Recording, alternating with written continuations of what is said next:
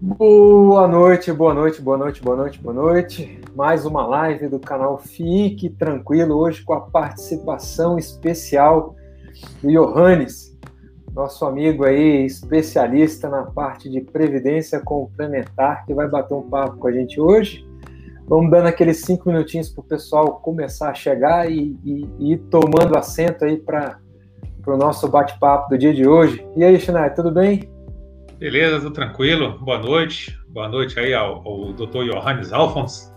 Esse aí, eu sei o nome dele é, direitinho, porque o sobrenome dele é Schneider também, né? Então é meu irmão que eu consegui trazer aí para a live. Tem mais de 20 anos de experiência nessa parte de previdência complementar.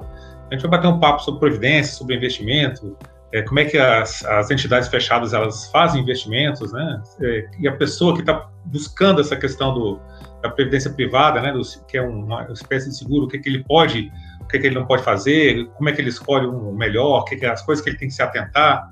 Vamos bater um, um papo assim bem bacana, bem interessante aí. É, sobre esse sobre esse assunto e seja bem-vindo aí ao, ao canal Johannes. Obrigado, boa noite aí a todos. É um prazer participar aí dessa, dessa live com vocês. É, realmente é, é, um assunto nem sempre, especialmente no mundo do investimento, sempre dá discussão se é, vale a pena, se não vale a pena. A gente vai discutir um pouquinho isso hoje, né? Mas realmente é, é, um, é um tema que está em, em, voga aí, considerando especialmente a reforma da Previdência. Então, é, é um momento aí que, inclusive, os bancos, bancos de investimento, têm sempre na, na carteira aí um, um, plano de previdência é, e vai, vai, vai ter assunto bom aí para discutir.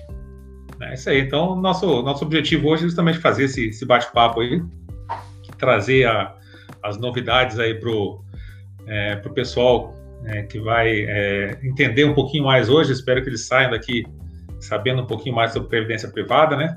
E a gente vai estar aberto aí também às perguntas, né? Tirar, tentar tirar as dúvidas das pessoas, porque muita, realmente, é, muitos desses assuntos aí são um pouco desconhecidos, né? Pouca gente conhece realmente é, sobre previdência. É, Para quem é investidor, que já está um tempo e que não gosta da previdência, pelo menos entender como que a previdência investe, né? O que, que eles podem, o que, que eles não podem fazer. Porque como eles são é, grandes players no mercado, é muito interessante que você saiba é, a movimentação deles, o que, que eles podem, o que, que eles não, não podem fazer, o que, que eles vão ter que fazer agora, por exemplo, investimento imobiliário, né? Que saiu uma, uma lei há pouco tempo, eles vão ter que é, não vão poder mais investir diretamente em imóveis, vão ter que investir em imóveis através de fundos imobiliários. Então tem, é, vai ter uma, uma, teve umas, umas modificações, umas mudanças em algumas leis. E isso aí vai cair é, bem dentro né, dessa questão do mercado financeiro e quem entender isso bem pode tirar com certeza vantagem. Né? Então, todo tipo de informação que você tem, você acaba é, tendo uma, uma decisão melhor, né? uma decisão mais, mais tranquila para você fazer com relação a seus investimentos. Fiz a chamada do pessoal lá no Instagram, que sempre tem o, o pessoal atrasado, né? E aí daqui a ah, pouco estar chegando a restante da turma aí. Lembrando, moçada, que se for a primeira vez de vocês aqui pelo canal, né? Você vai, já vai chegando, já vai pegando aí a sua cadeira, sentando. Eu coloquei os links agora aí no nosso, no nosso bate-papo, né? Mas a forma de encontrar a gente é no arroba FIIC Tranquilo, é o principal é, perfil do Instagram. Lá a gente bate papo, a gente tira as dúvidas de vocês, tem o Fala Que Eu Discuto, que a gente vai lá e está sempre conversando, né? E trazendo as, as perguntas de vocês com a nossa, a nossa abordagem, né? Não que ela seja a mais certa do mundo, mas pelo menos é a nossa experiência que a gente divide com você. Tem aí o Fique Tranquilo Links, que é onde você vai ter todos os nossos links para ter acesso ao nosso e-book de como montar sua carteira previdenciária. Você tem o acesso ao nosso canal do Telegram. Então, aí nessa árvore de links você tem todo o nosso conteúdo disponível lá para você ter acesso, inclusive para assinar o panorama semanal que é um, um relatório que a gente faz com todos os fatos relevantes da semana para você fazer o acompanhamento dos seus investimentos e dos seus fundos imobiliários. Então é só assinar, chega no seu e-mail todo sábado, 10 horas da noite, chega aí de graça para você fazer acompanhamento aí nos seus, nos seus fundos imobiliários. O grupo do Telegram é o t.me barra tranquilo. Então é só ir lá se cadastrar. Nesse grupo, a gente faz a distribuição também do panorama semanal. A gente manda algumas notícias, manda alguma notícia que seja mais rápido, né? Antes de esperar chegar no sábado que a gente precisar divulgar, ele sai aí para o Telegram. Às vezes a gente pega e faz alguma enquete também sobre os assuntos que a gente vai tratando. Então é um canal de distribuição de informações, beleza? E hoje, durante a live, se você quiser fazer alguma pergunta, faz isso aí, ó. Coloca entre colchetes a palavra pergunta em caixa alta e aí coloca o texto da sua pergunta, que aí fica facinho da gente encontrar e aí a gente vai respondendo para você, beleza? A princípio as perguntas vão ser sobre o tema da live de hoje, né? Mas aí se tiver alguma coisa sobre investimentos e sobre fundos imobiliários também, fique à vontade para perguntar. Que hoje aqui a gente está com o nosso especialista, mas segue a programação normal para você ficar tranquilo também, beleza? Não esquece aí de já dar aquele joinha aí embaixo, dar aquela moral pro guarda que é pro YouTube divulgar essa live aí para todo mundo, né? Afinal de contas, a gente está concorrendo aí com metade dos cantores sertanejo, 2 milhões de meninas ensinando a fazer maquiagem. Então, assim, sentar para ver três caras falando sobre investimento, não é todo mundo tem essa coragem, não. Então, se você dá o like aí, compartilha essa live, vai ajudar bastante gente, principalmente nos grupos de WhatsApp que você tiver aí depois, tá? Ela vai ficar gravada. Manda o link lá, porque é uma dúvida recorrente falar sobre previdência complementar. E às vezes as pessoas confundem as coisas aí e tem. É, é, é, é meio fla-flu, né? É quem gosta e é quem não gosta. O negócio é meio, é meio dividido essa turma aí, tá bom? Então, dado aí os nossos cinco minutinhos iniciais, vamos começar o tema aí, que hoje o bate-papo é comprido, tem bastante informação, tem bastante dados, e aí a gente já começa a live por aqui, beleza? Johannes, está contigo e uma boa apresentação para você aí, meu amigo. Beleza, obrigado, Elon. Então, gente, a gente vai falar um pouquinho sobre previdência. É, a, a, previdência, ela vem de ser previdente, né? Então, quer dizer, próprio nome diz, né? É, quem se previne, né? Ou, ou, a pessoa precavida, ela guarda recurso para o futuro. Esse, esse, é o princípio da previdência. Em resumo, é aderir a algum mecanismo para guardar recurso, é, para que lá na frente você possa fazer jus a um benefício. É, a gente tem até antigamente a gente tinha como, como previdência interessante até como curiosidade era ter filho, né? O pessoal mais velho aí, os, os os, os, idosos de hoje, né, eles tinham muitos filhos exatamente para ter uma previdência, aquele filho que vai, de repente, sustentar ele depois, ou vai cuidar dele. Mas hoje eu acho que isso já não, não funciona mais, pelo contrário, né? Na verdade, é um investimento de alto risco, né? Com um retorno que talvez não seja, não seja bom, né? Não seja esperado, né?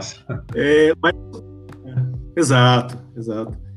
Mas a, a Previdência, ela tem muita vinculação com a aposentadoria, né? Todo mundo escuta ah, previdência e aposentadoria. Não necessariamente, já foi. Foi, de fato, era um benefício para complementar a sua aposentadoria. No momento que você pendurou a chuteira, quer dizer, agora é a hora de aproveitar e, e curtir minha previdência complementar, essa, essa, essa renda complementar.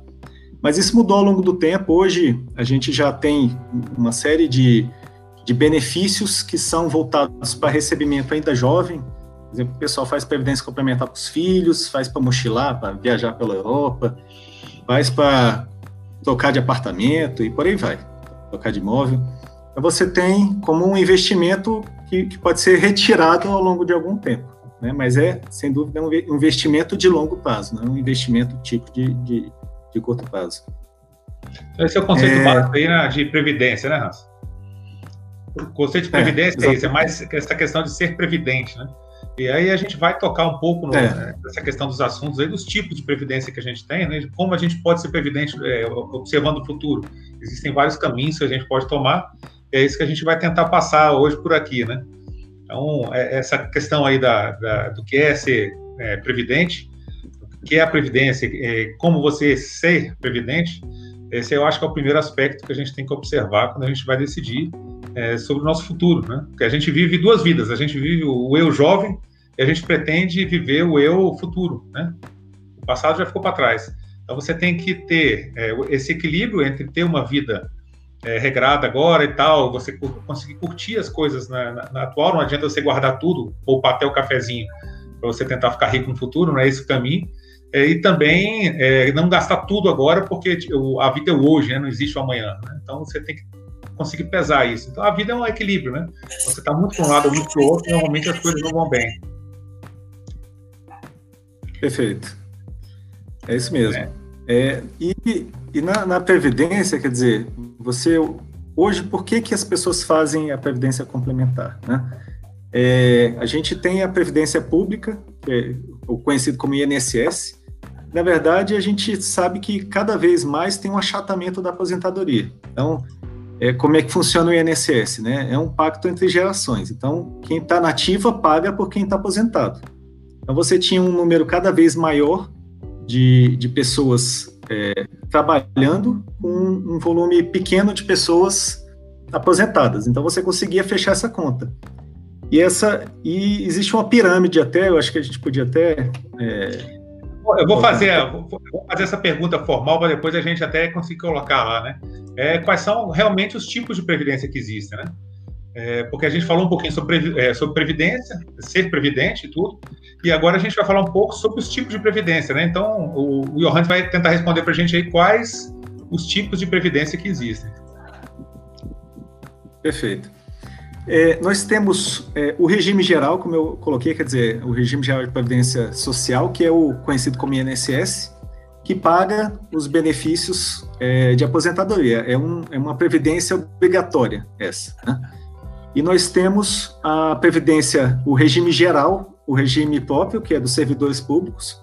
Então, hoje, é, os servidores eles têm uma previdência específica, muito embora a partir de 2012 ele já tenha a FUNPRESP, que é uma previdência complementar.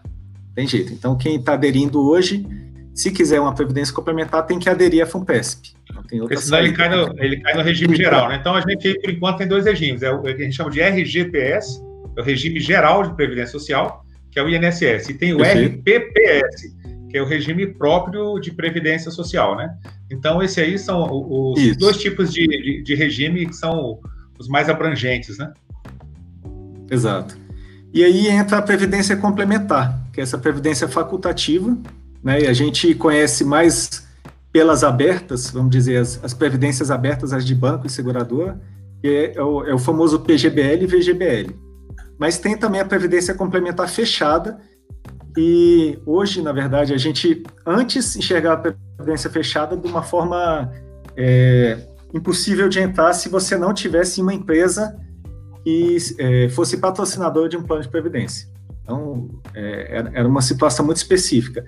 Hoje você consegue entrar numa previdência fechada, desde que você se filie, por exemplo, a um, órgão de classe, uma, ou você seja filiado a um órgão de classe, um sindicato, uma associação, que ainda que não tenha contribuição para ele, você consegue entrar é, para a Previdência Complementar é, fechada.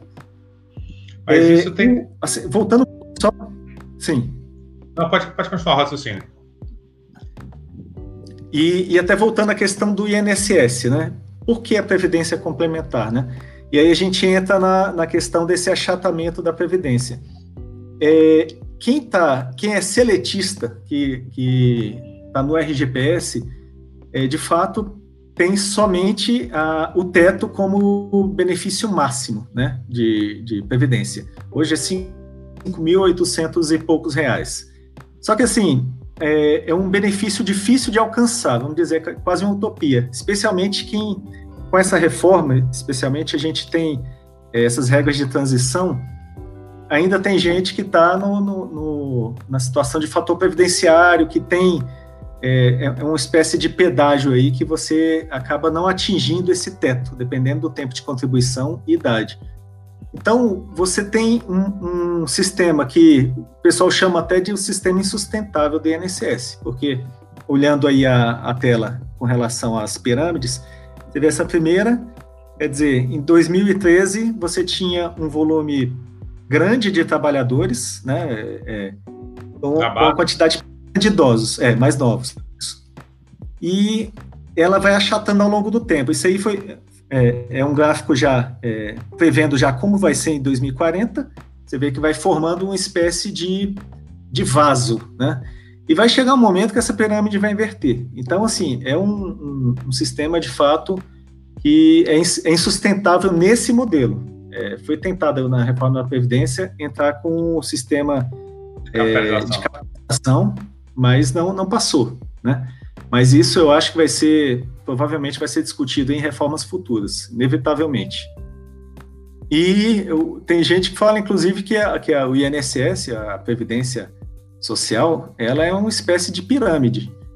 Pirâmide financeira, vamos dizer, fazendo analogia, né? Porque quem está hoje ali dentro já recebendo benefício, está recebendo, quem está entrando hoje talvez não receba. Está contribuindo ou vai receber muito pouco, ou talvez até nem receba, se, se você não tiver de fato um, um, vamos dizer, um ajuste desse, desse sistema. É, e olhando o gráfico aí, você vê que de fato é, essa pirâmide está se invertendo, né? E cada vez mais a gente precisa ter alternativas. E a previdência complementar é uma alternativa é, para, pelo menos, é, recompor um pouco da reserva do, da, da, sua, do seu salário, vamos dizer, no futuro. Você receber um benefício no futuro. É, até porque nem todo mundo é investidor, né? Você tem na Bolsa de Valores, você tem menos de 1%, em torno de 1% aí dos brasileiros que são investidores e que estão em Bolsa de Valores, e a maioria do pessoal tem no máximo uma caderneta de poupança. Então, é, quando você vai pensar nisso com longuíssimo prazo, né?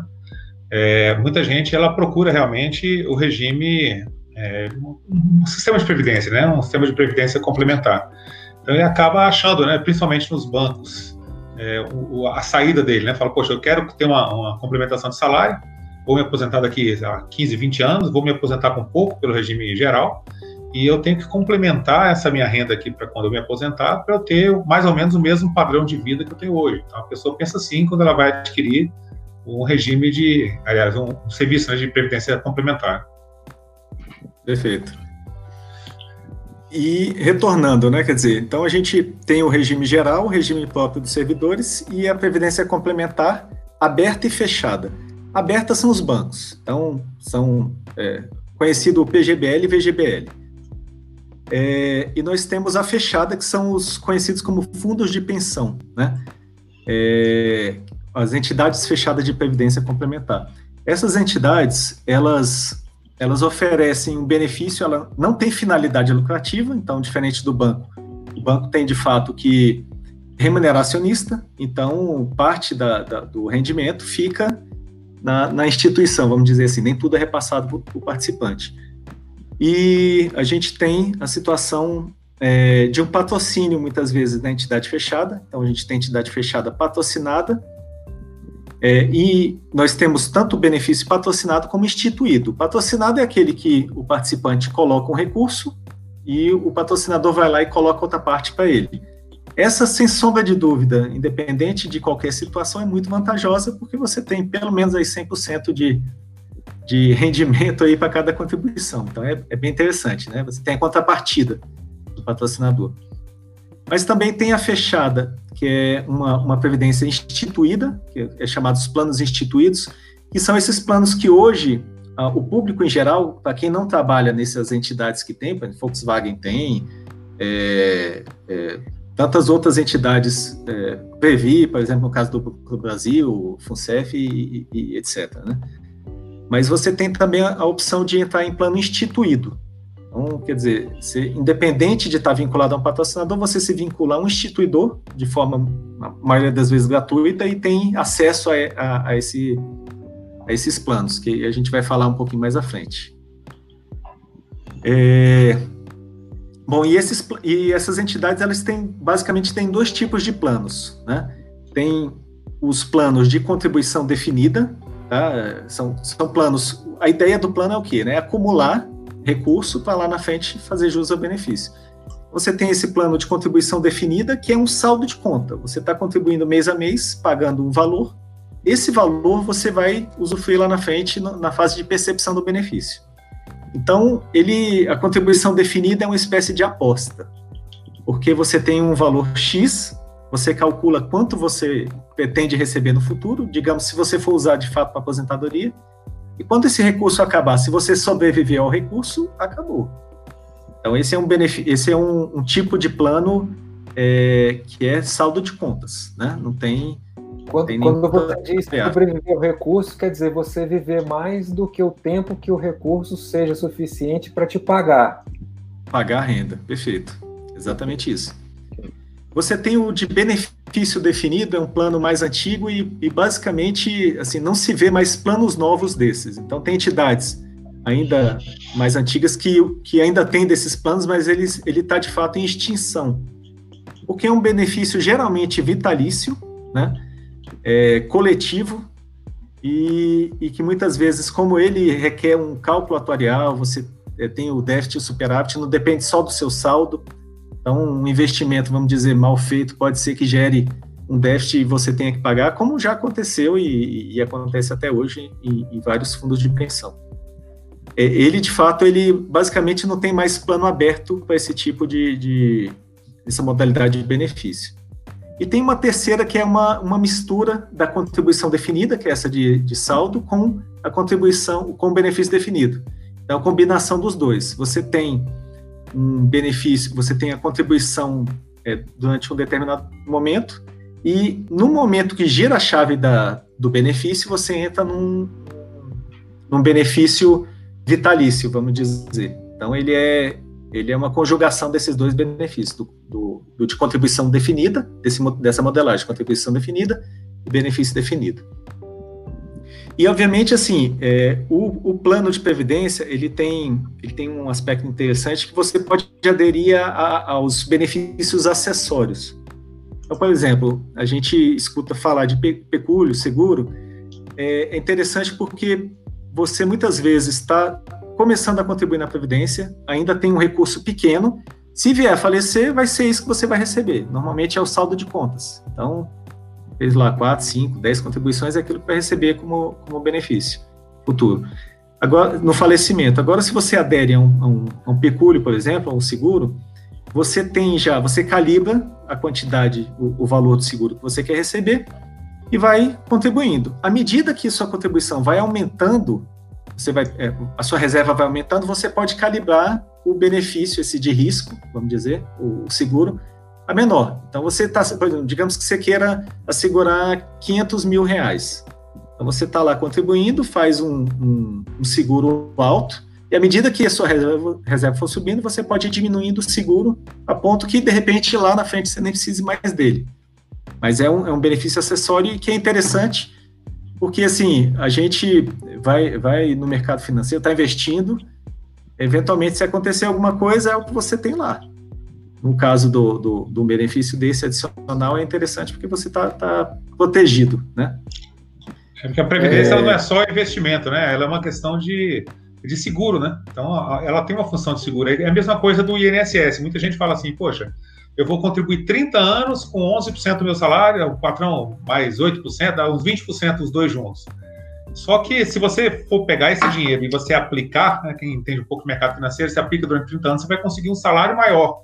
Né? Só que o que o INSS te dá, ele não é só a questão salarial. Você tem um seguro, se você quebrar uma perna, você vai passar em casa lá seis meses e você vai receber um salário pelo, pelo INSS enquanto você não puder trabalhar, enquanto você não puder é, contribuir. Então, é, inclusive, né, não se aconselha, né, se tivesse jeito de você não pagar o INSS, você não pagar para você mesmo contribuir. O INSS ele também é um seguro. Então, é, todos os especialistas né, na, na, parte de investimento falam que você deve contribuir para o INSS, né, inclusive quem é autônomo por conta da, desse, desse seguro que existe por trás, né, do, é, do, da contribuição, né? não só a aposentadoria, mas também o seguro. O que, que você acha Porque aí, A gente fala muito aqui o seguinte, do cara montar uma carteira previdenciária, né? Mas isso ele está muito dentro das condições normais de temperatura e pressão. Quer dizer, você tem um, uma, um fluxo mensal de dinheiro que você recebe, é, ele é estabilizado, do qual você separa um aporte, desse aporte você coloca em ativos. Mas as pessoas é, é, não estão acostumadas, eu acho que assim, por conta da nossa origem profissional, de saber que a vida às vezes nos prega algumas peças, né? Então, se você tem essa condição, mas você é surpreendido no meio do caminho, e você deixa de ter a sua capacidade laboral, quer dizer, você ter, contrai uma doença, ou você sofre um acidente que você tenha um mês ou um ano de afastamento e você não possa prover, esse tipo de, de previdência complementar é muito importante, né? Perfeito, exatamente. É, quem faz previdência não está pensando simplesmente na rentabilidade é, imediata, você está pensando no benefício futuro. Então, assim, é, muita, tem, tem pessoas de fato que não têm experiência com investimento, que aplicam, que colocam recurso na Previdência, porque ali sabe que existe, normalmente tem um grupo de pessoas, de especialistas que estão investindo seu dinheiro. Estão colocando em papéis ali, tesouro, tal parte renda fixa, renda variável. Você sabe que você está, é, vamos dizer assim, bem assessorado, né? Na maioria das vezes. É, agora, a, a, previdência, ela hoje, assim, é, faz parte da carteira previdenciária aí, a gente, a gente olhando de uma forma geral, de, de muito de muita gente. Muita gente tem um pedacinho lá é, é da previdência, com certeza. A gente costuma dizer aqui o seguinte, Hans, que quando você julga um peixe pela capacidade dele de voar, ele é sempre um, um, um péssimo animal voador, né? Então, é, quando você pensa a previdência a nível de investimento, quando o cara pensa em rentabilidade, pensa nisso, realmente ela não faz sentido do ponto de vista de você comparar com outros investimentos, porque você está usando um instrumento errado para finalidade errada. Então ele olha o fundo de previdência como se fosse um fundo de multimercado, um fundo de investimento em ações, em que ele tem profissionais lá que estão fazendo a gestão do recurso dele para, enfim, aumentar a capitalização dele para receber um negócio lá na frente, enquanto na verdade essas pessoas estão ali lutando todo dia para manter o pecúlio que vai ser capaz de entregar o seguro dele no futuro, né? Eu acho que essa que é a, é a grande sacada do entendimento da posição em previdência complementar que o sujeito tem que ter dentro da carteira previdenciária dele, né? Que ele é um investimento que tem atrelado um seguro. E por estar atrelado a um seguro, ele tem uma rentabilidade menor, mas tem uma característica diferente, que se você sofrer um acidente, as ações da Ambev não vão te pagar o seguro. Perfeito. Exatamente. É, além disso, quer dizer, você tem com, a previdência você tem que olhar também não só você, né? Você tem que estar tá olhando de repente é um filho ou um herdeiro, porque ela a previdência ela tem, ela vai além, vamos dizer, de um recebimento simplesmente de um benefício em vida. Ela pode pode ir além. A gente vai falar um pouquinho mais mais disso, um pouco mais a respeito disso mais mais à frente. É, mas sem dúvida, você não pode olhar primeiro você não pode olhar num curto prazo previdência ela tem, ela é interessante se você pensar no longo prazo, especialmente para a questão de incentivo fiscal, é, mas tem também essa questão da do pós, né? Quer dizer, muitas vezes você deixa aí é, esse recurso e tem vantagens para deixar esse recurso seus filhos, por exemplo, fazendo um, um, um pecúlio, por exemplo.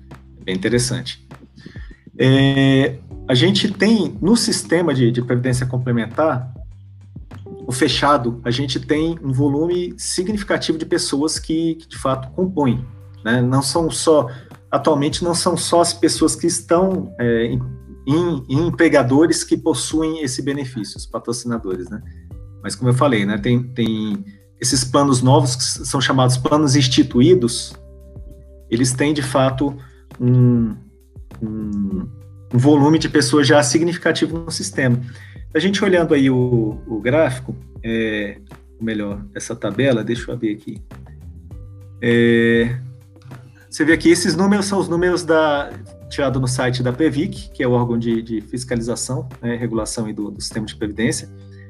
É, nós temos aí de entidades do patrocínio predominante, né? Privado são, são as que normalmente todo mundo pode entrar, o público são as estatais, tá? Normalmente, tá? É, nós Esse... temos aí de ativos totais, sim. Esse aí, Hans, é, a quantidade EFPC é entidade fechada de previdência complementar, previdência né? Complementar. Tem uma entidade é, é, aberta, que é o EAPC, entidade aberta de previdência complementar, né? São dois tipos. E seria interessante falar um pouquinho também da, dessa questão da. Você falou da, da, da SUSEP, né? É, a, diferença, a diferença dos dois órgãos de fiscalização é, e a questão da CBM também depois, né? Perfeito gente vai, a gente vai falar disso também. É, tem sobre essa questão da, da, da, fiscalização, né? Eu acho que tem, tem, tem assuntos bons em relação a isso. É, mas aqui, é, até, até para ilustrar, foi bom você ter falado da questão da FPC. A gente, a gente escutou muito falar de fundo de pensão, né? E o fundo de pensão, ele deixou de ser usado no sistema, essa nomenclatura. Porque não sei se vocês sabem a respeito do que aconteceu no passado, provavelmente sim, né? É, a gente viu isso muito na mídia, questão da operação, operação Greenfield, questão de, de investimentos aí em... Fraudulentos. Fraudulentos. Então, o próprio sistema, é, muito embora tenha, tenham sido poucas entidades, assim, um volume de, de três a cinco entidades no máximo, tiveram envolvidas num processo desse, nós temos 300 fundos de pensão. Então, assim, é um volume muito pequeno em, em razão, é, em relação ao que de fato aconteceu. Mas foi o que foi, obviamente, a, a mídia, ela noticiou e isso acabou fazendo com que o fundo de pensão, essa expressão, deixasse de ser usado. Então, hoje você encontra muito FPC, Entidade Fechada de Previdência Complementar, que é a nomenclatura usada na, na, legislação, especialmente a Lei Complementar 109 de 2001, que é a Lei da, da Previdência Complementar, é exatamente por isso. É, vamos dizer, para não tratar mais de um assunto que é, a, a, Previdência Complementar entende que está encerrado em relação, pelo menos, à a, a, a, Previdência atual. Né? Bom, é, Aqui a gente tem, de fato, ó, 299 entidades fechadas de previdência, né, num, ativos totais aí quase é, 100, quase é, é aqui quase 989, né? quase um trilhão, 989 bi. É, instituidor hoje, quer dizer, tem 22 já entidades, porque é, é um instituto relativamente recente, um, um, um plano, um modelo de plano recente, e já tem já é, é, 9, 9 bilhões aí, né? É, já é um, um, volume significativo, né? É, um pouco mais abaixo aí, a gente tem no, na tabela 2, quantidade de planos, é, se puder passar um pouquinho, Elon, gentileza. É, quantidade de planos e ativo total por modalidade. Tá? Então, é, eu coloquei a questão do tipo de plano, né? Plano de contribuição definida, que é esse saldo de conta, o contribuição variável, que é a mistura dos dois, e o benefício definido, que vem lá em cima. É, benefício definido, como eu coloquei, está em extinção, praticamente ninguém entra hoje mais. É, e a contribuição defini o, o, benefício de contribuição definida, os planos, você vê que eles já estão com um volume subindo, né? Porque não era, não era o, carro-chefe da previdência complementar hoje, basicamente os planos eles vão sair só em contribuição definida, muitos migraram também, então viraram de benefício definido para contribuição definida ou contribuição variável para contribuição definida, o risco é menor, o risco é só, vamos dizer, é, um risco eventualmente do investimento, coisa do tipo, mas não é um risco atuarial, né, de estrutural e por aí vai. É, mas nós temos, de fato, uma quantidade grande de planos, né, 1.153 planos no sistema. E tem, tem mais uma, um, um, gráfico aí mais abaixo um pouco sobre a rentabilidade, né? É, e aí aqui, aquilo que a gente, a gente conversou. Na verdade, a gente não olha a rentabilidade pensando, é, comparando, são coisas diferentes, né? Alguns tipos de investimento, mas a, a previdência ela tem um retorno aqui, especialmente, você vê que 2015 a 2019, é, de, de acordo com cada tipo de plano, mas em 2019 a, a média foi 14% de rentabilidade. Teve plano que chegou lá nos 20%, teve plano que teve menos. Mas é, é, um, é um, um, percentual relativamente interessante, considerando que o, a Previdência basicamente tinha muito papel tesouro, na verdade, né? investia é, mais em, em renda fixa e menos em renda variável. Hoje, por conta da, da, da queda da Selic, a, a situação né, se inverteu. Então, os fundos de pensão tão, precisam sair mais por risco, assim como todo mundo, né? Que é uma, é uma característica que a gente não percebia antigamente por conta do juro elevado que a gente tinha aqui, né? Mas quando você. Era uma anormalidade. Quando você via os, os programas de previdência em outros países, você percebe em quase toda a literatura que ela tem um viés muito grande de renda variável, né? De investimento em ativos de renda variável, para que eles possam ter essa turbinada nos recursos para pagar isso no longo prazo. Não era a mesma característica que a gente tinha aqui, né? Em que o, a renda fixa ela servia como, como ativo previdenciário dentro dos próprios fundos de previdência complementar, né? Era, era um, eu acho que era o único país que tinha alguma coisa nesse sentido, né? É porque você tem uma taxa de juro é. É, muito alta, você consegue bater a meta atuarial só com os títulos do tesouro, né? Só com então, você colocava, uma meta, você colocava uma meta atuarial lá tranquila de bater, você investia 100% em renda fixa, né? título do tesouro, você conseguia bater, estava tranquilo, estava beleza, né? Era bom só ser que... gestor de fundo nessa época, né? Hoje os já tempos, não tanto. Os tempos estão mudando, né? É verdade. É verdade. E Bom, aqui, aqui são, esses são os números da Previdência fechada, né? É, a gente, quando olha o plano de benefício definido, ele tem um, uma carga atuarial, então ele tem um risco maior, né?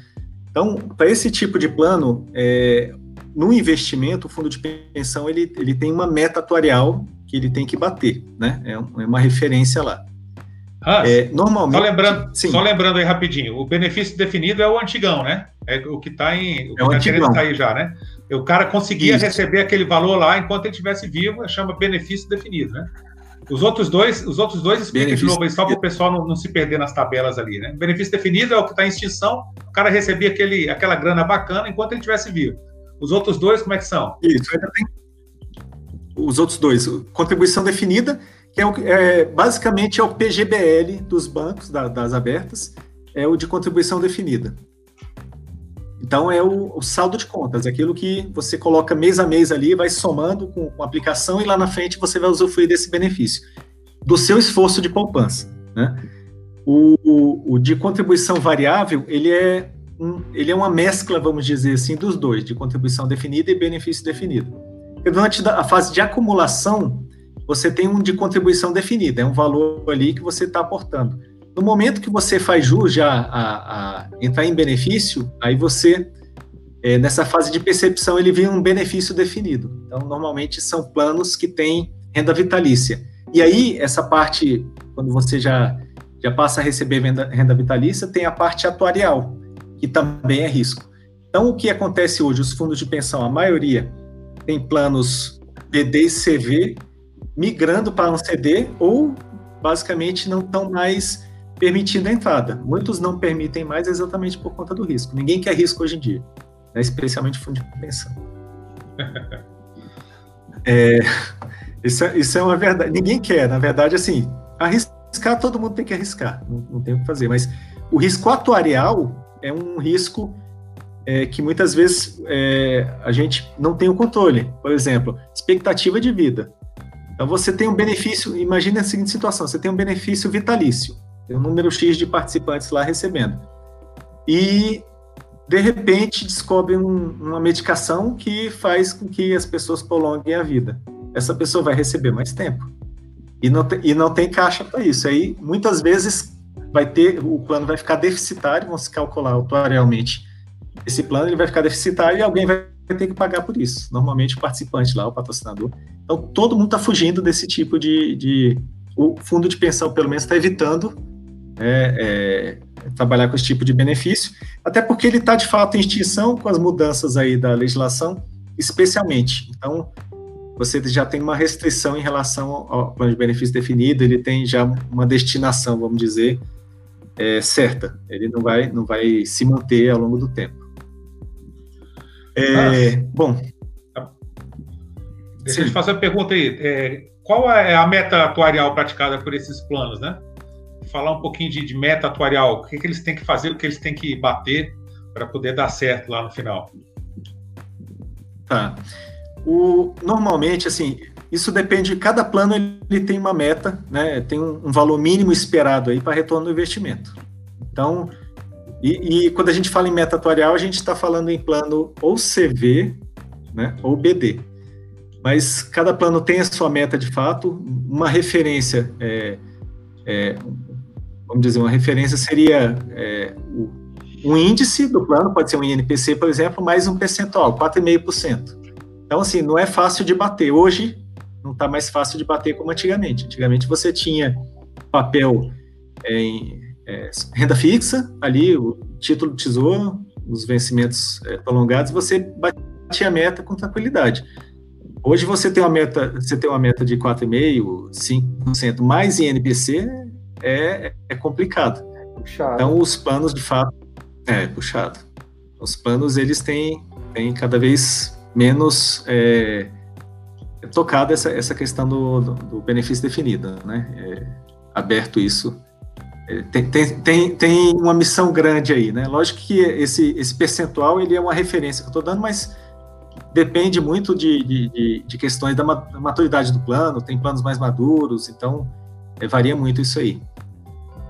Mas um, uma, uma referência, normalmente, que num plano CD, que as pessoas fazem como referência para ver como é que está, é o CDI.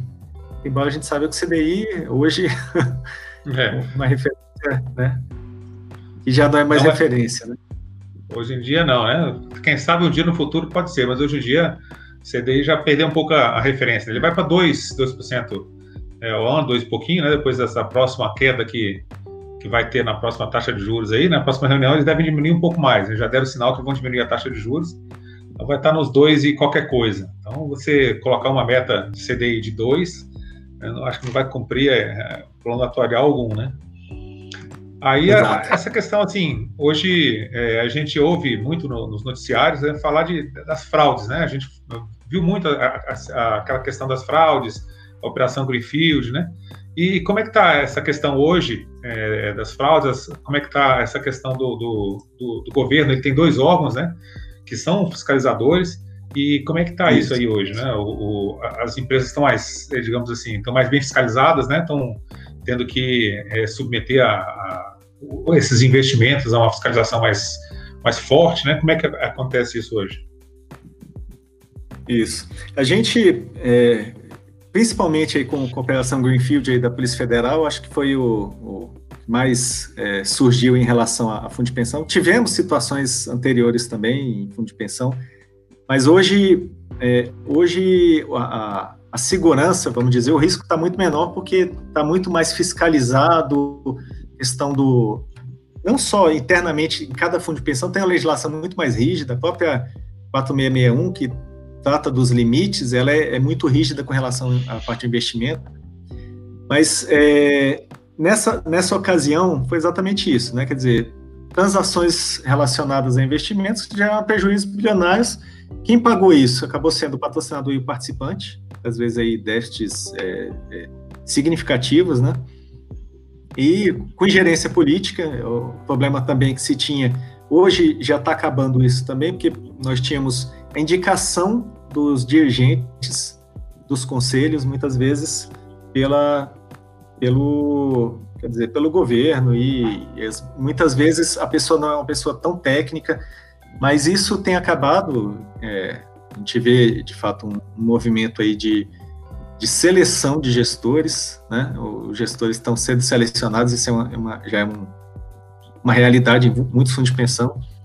E é, poderia dizer assim que é, essa, essa questão do fundo de pensão, de fato, teve um impacto muito negativo no, segmento, mas foi aquilo que eu coloquei, né? Quer dizer, você teve um, um, um número muito pequeno de fundos de pensão que, que deram problema de fato em relação ao total que, que, que se tem. Negócio foi que fez um barulho muito grande e, e acabou gerando essa, essa situação. Mas o, Hoje você tem aí como, como forma de, de fiscalização os órgãos, a, a PEVIC, a CVM também, né? É, e a punição, quer dizer, ela é uma punição, o, o gestor, ela vai no bolso, além disso, tem a, a parte que você fica é, sem poder trabalhar no segmento, é, isso, isso tem, vamos dizer assim, é, é, a, compliance, a parte de auditoria interna e externa, isso tem, de fato, é, mitigado muitos riscos aí é, com relação ao investimento. E, e, há pouco tempo atrás, não sei se vocês acompanharam isso, estava sendo discutido logo no, no, começo do governo uma superagência, que era é, juntando a SUSEP com a PEVIC. É, porque a SUSEP hoje ela já tem um nível de controle é, bem elevado, né? E eu acho que seria, seria interessante porque faria com que, o, vamos dizer assim, equiparasse e precisaria equiparar o, as entidades abertas e fechadas. E também em relação ao incentivo fiscal. Sim. É, é, dá uma, uma, pincelada aí na diferença entre a, a SUSEP e a Previc, para o pessoal que não, que não sabe, né? Tá. A SUSEP, ela fiscaliza os bancos, né, seguradoras e bancos. Então, você contrata lá, você vai no balcão do, do banco e contrata um PGBL, você sabe que quem está fiscalizando isso aí é a SUSEP. Já a, já a Previdência, já a, a Previc, ela fiscaliza a, os fundos fechados, as entidades fechadas de previdência complementar. Então, essas, essas entidades, é, a, a Previc, ela tem, de fato, por exemplo, ela, ela pode entrar com uma ela vem com a fiscalização, identificou qualquer situação, ela pode levantar, um, pode é, implantar uma intervenção na entidade, a entidade fica sem, destitui conselho, diretoria, e ela vai lá e vai a fundo para investigar o que, o que for necessário. Hoje a PEVIC, na verdade, assim, ela já tem isso há muito tempo, mas tem, depois é, dessas, dessas situações todas, a PEVIC tem, se aprimorou, né, quer dizer, se tornou PEVI, que antes era uma Secretaria de Previdência Complementar, algo menor, mas hoje ela tem uma estrutura que permite fazer uma fiscalização bem, bem efetiva no, no, nas entidades de, de previdência. Então, do ponto de vista de segurança de investimento e do seguro, do, do, seguro propriamente dito, né, da fiscalização do investimento e da, da fruição futura, hoje é muito mais seguro em termos de compliance e de acompanhamento das instituições do que era antes da, das operações que, que deflagraram essa bagunça toda, né? Com certeza, com certeza. Hoje, hoje a realidade é outra. Quer dizer, você vê de fato é, uma, uma fiscalização forte, né? E os fundos de pensão têm se preparado para isso também, tem um controle de risco altíssimo. No, todos os fundos de pensão praticamente têm uma área de risco que está ali é, muito, muito é, ativa né, na gestão. É, fora que assim, a, a, governança de um fundo de pensão, ela é uma governança que você tem um conselho deliberativo fiscal, normalmente em, em entidades é, da lei complementar 109, que a gente tem duas, duas leis complementares, a 108, que é da, dessa previdência é, do, dos, dos bancos, por exemplo, dos bancos públicos, do, dos, das empresas públicas, e você tem a, a lei complementar 109 de aplicação geral, mas que tem mais as entidades que têm o patrocínio privado. Essas entidades, normalmente, as que são patrocinadas, elas têm uma indicação do patrocinador, do conselho, né? E também os, os participantes elegem membros para o conselho deliberativo. E a mesma coisa para o fiscal, fiscal também. É, nas entidades é, que são instituídas, normalmente é, se tem é, um, um, poder, por exemplo, do participante muito forte, uma vez que ele está lá representado é, com, com, vamos dizer assim, com é, poder, poder de voto, de, voto, de de definir ou não, até de, dependendo do, do, do, percentual do investimento, se o investimento vai ser feito ou não, a depender da situação, né? Mas você tem uma governança, assim, de conselho deliberativo fiscal, com é, participação dos, dos participantes e, e, patrocinadores, você tem também um, uma diretoria que atualmente você vê muita diretoria eleita. Então, eleita, desculpa, é selecionada. Então, assim, você tem os eleitos, de, muitas vezes até de, de participante, mas você tem a diretoria é, que é, é, que ela é que, é, que, tá, que, está ali e que passou por um processo de seleção, né? Então, isso torna um, um, uma gestão mais, mais efetiva. Então, do ponto de vista do investidor que vai atrás de um, de um, de um sistema de previdência complementar, é interessante que ele, que ele investigue também essa, essa, essa característica de administração e de governança quando ele contrata um fundo desse, ou você acha que hoje, assim, está tudo mais ou menos a mesma coisa e não seria necessário que ele fizesse essa diligência antes de iniciar um processo? É, bom, é, eu, eu entendo que é sempre bom. como vocês, né? Quer dizer, a gente tem que buscar estudar o máximo possível. Na previdência complementar não é diferente. Quando você vai fazer a previdência complementar, você tem que olhar lá se tem taxa de carregamento, se tem taxa de administração, é como que funciona a gestão, se você vai ter voz. Num banco, por exemplo, você não tem, você não tem voz.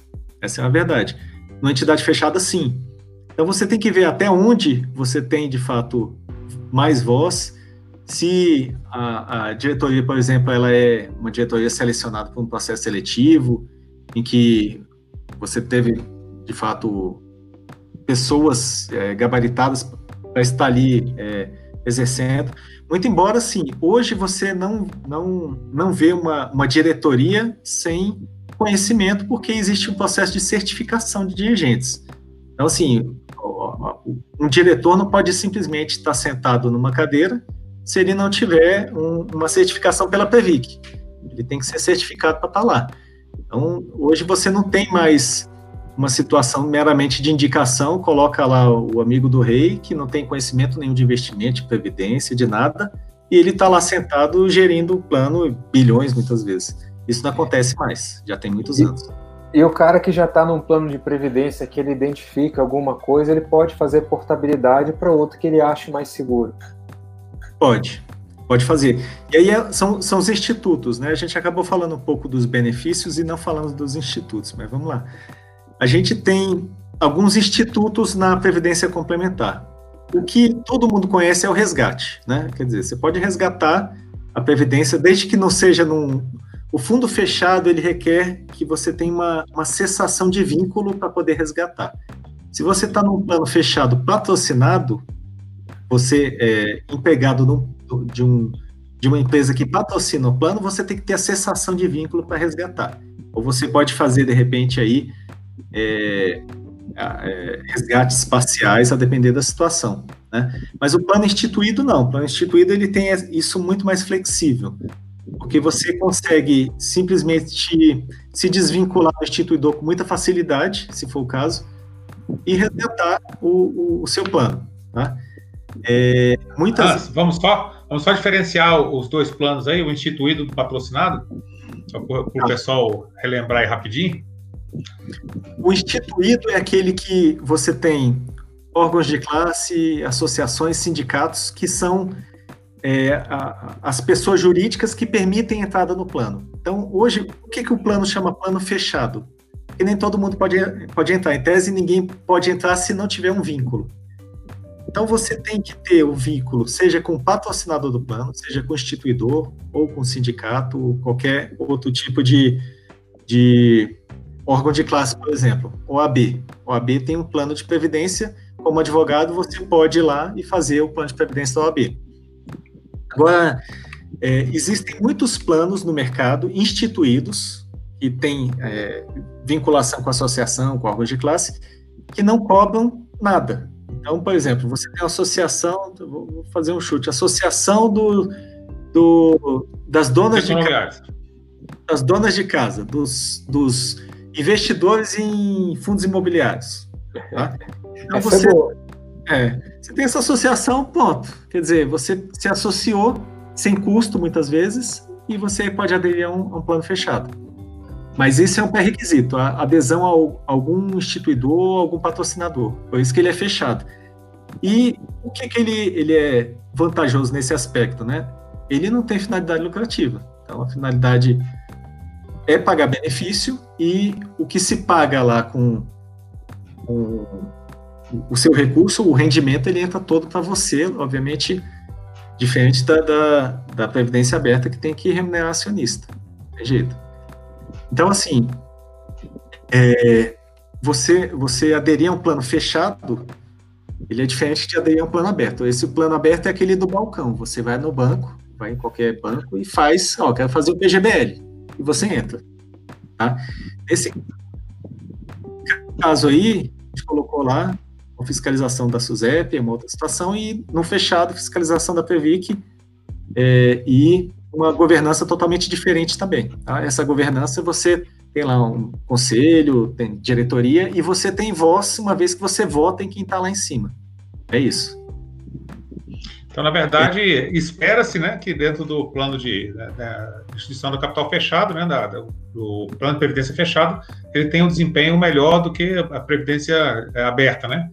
Entidade aberta de previdência complementar. Normalmente deveria ser assim, até porque eu acho que para a pessoa que está em um dos dois planos, você é, ter um, uma contraparte ali do patrocinador, né? Você coloca uma parte do dinheiro, colocou mil, outro, aí o patrocinador coloca mais mil, em vez de você ter um aporte de mil mensal, você teria de dois mil, né? Então a vantagem, é, no caso, seria essa, né? Exato. Então, assim, é, em relação à vantagem, sem dúvida, a, a, um patrocinado que tenha o aporte é muito mais vantajoso. Com relação ao instituído, tem que fazer cálculo, porque, assim, você pode ter um plano instituído que tem uma taxa de administração altíssima e o banco talvez não tenha. Mas é, não dá para confiar meramente só num simulador. Você, se você for entrar agora no banco e fizer a simulação da previdência complementar, eles vão te dar lá, tá, mas qual a, a taxa que você vai praticar? Você, você tem um combo lá para você colocar, eu quero é, receber lá em 7%, rentabilidade de 7%. Não vai acontecer, 8%. Então ele, ele tem uma régua lá que você, como interessado pode colocar lá o percentual, a taxa de juros. Isso a gente sabe que não é realidade.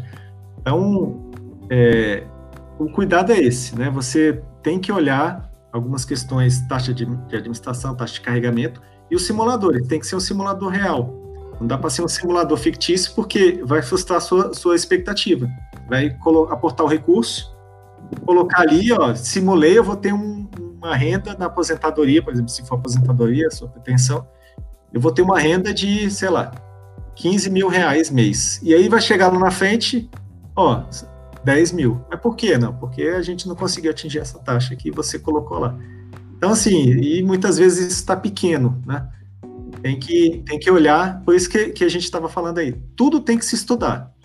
Não dá para fazer nenhum tipo de investimento, seja até a Previdência Complementar, que de certa forma tem especialista por trás investindo o recurso, mas muitas vezes você perde ali num, numa taxa de administração ou numa situação dessa de, de expectativa frustrada, vamos dizer.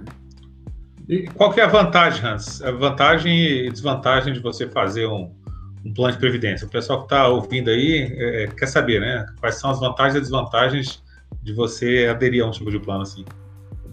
Perfeito.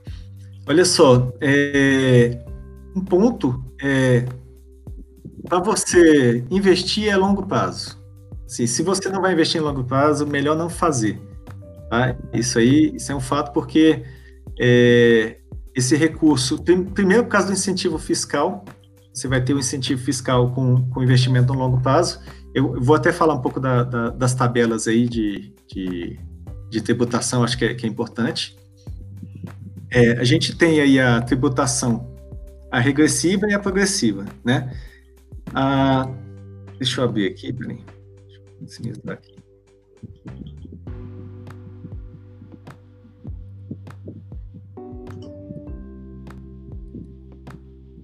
Bom, aqui a tributação progressiva é essa que a gente faz no imposto de renda. Então, você tem lá uma, uma faixa de isenção, né? Que é, você, você considera até R$ 1.903 como renda, por exemplo, como, como uma renda isenta, né, de, de imposto de renda, é, até 2000, de, de 1.900 a 2.600, 7,5%, e assim vai. Né? Tem as faixas 15%, 22,5%, 27,5%, que aí todo mundo sabe, aí todo mundo tem muito dinheiro nesse canal aí, então sabe que é 27,5%, né? o recurso, mas esse, esse até o limite de né, acima de R$ 4.664. Essa tabela progressiva, toda vez que é, se faz uma adesão a plano de previdência, você tem a tabela progressiva e regressiva.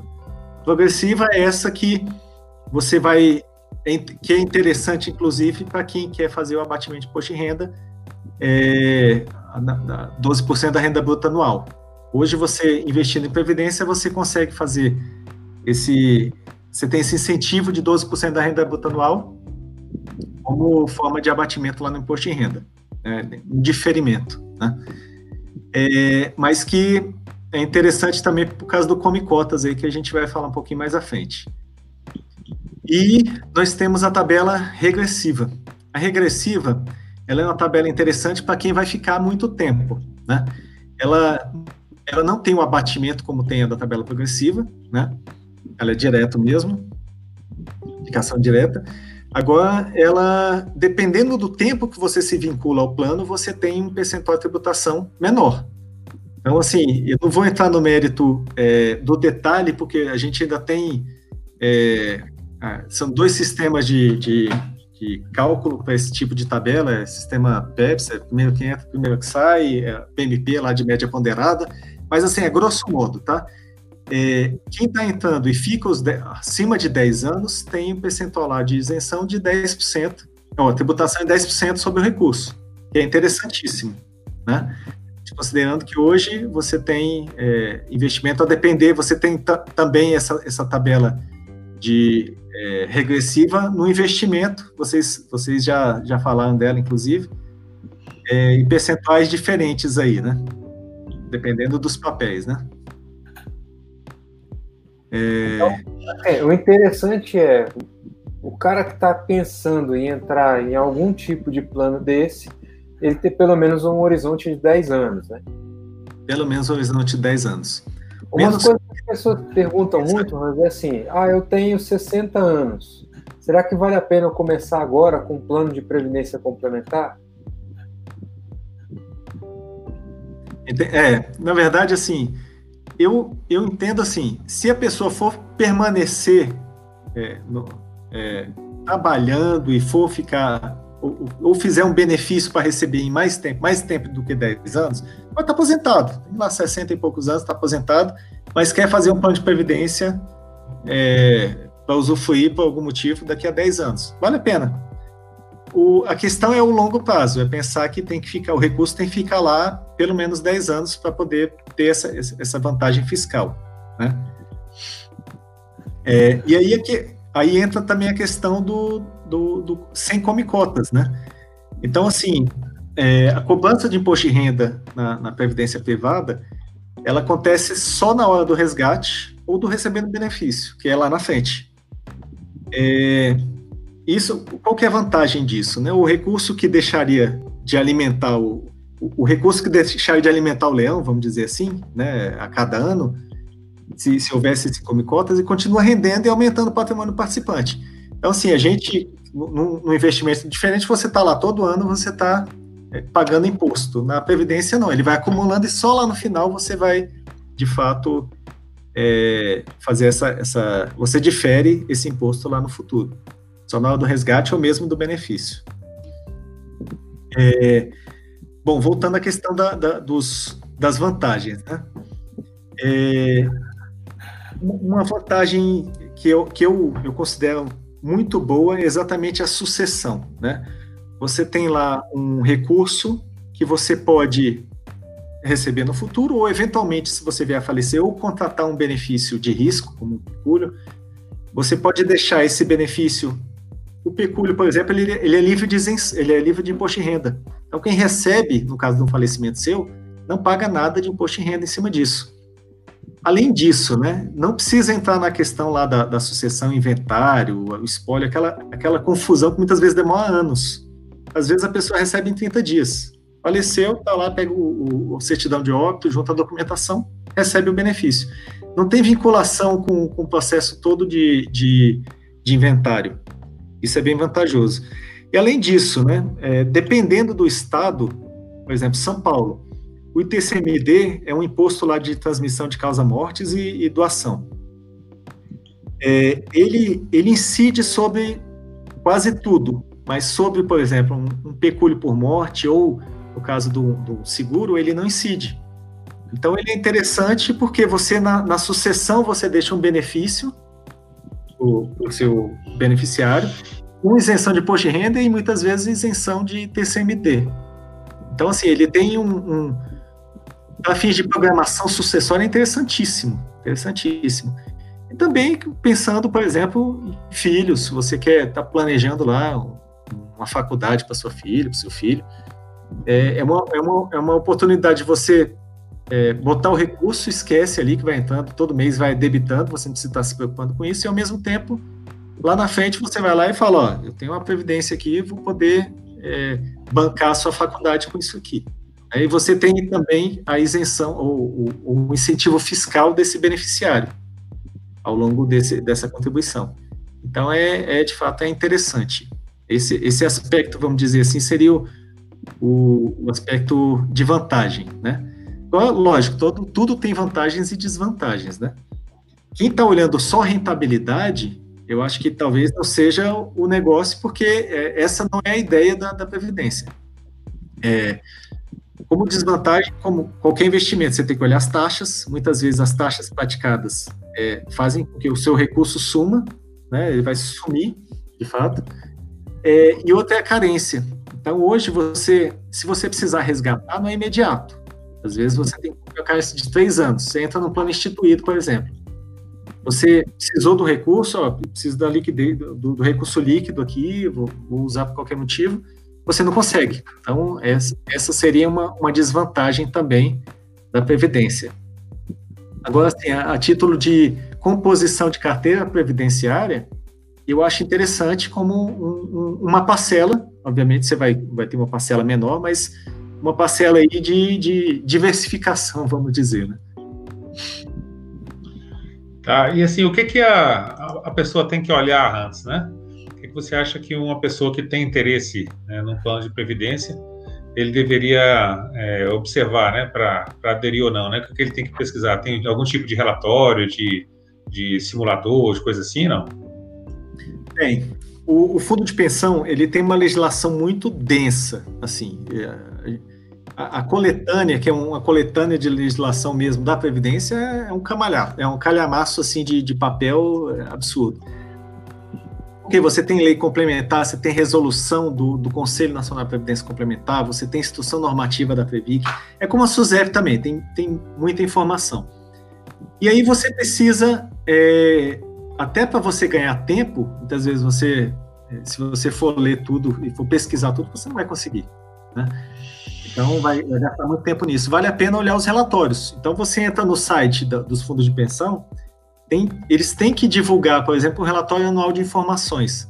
O relatório anual de informações consta ali uma série de, de detalhes sobre o plano, é, em relação a se o plano teve alteração de regulamento, como que está o, o, como é que estão aplicados os recursos. Você tem um, uma política de investimento que tem que estar tá publicada ali também, relatório atuarial, tem N, N relatórios que, que você pode consultar e ver como é que está a situação parte contábil tem que estar lá também.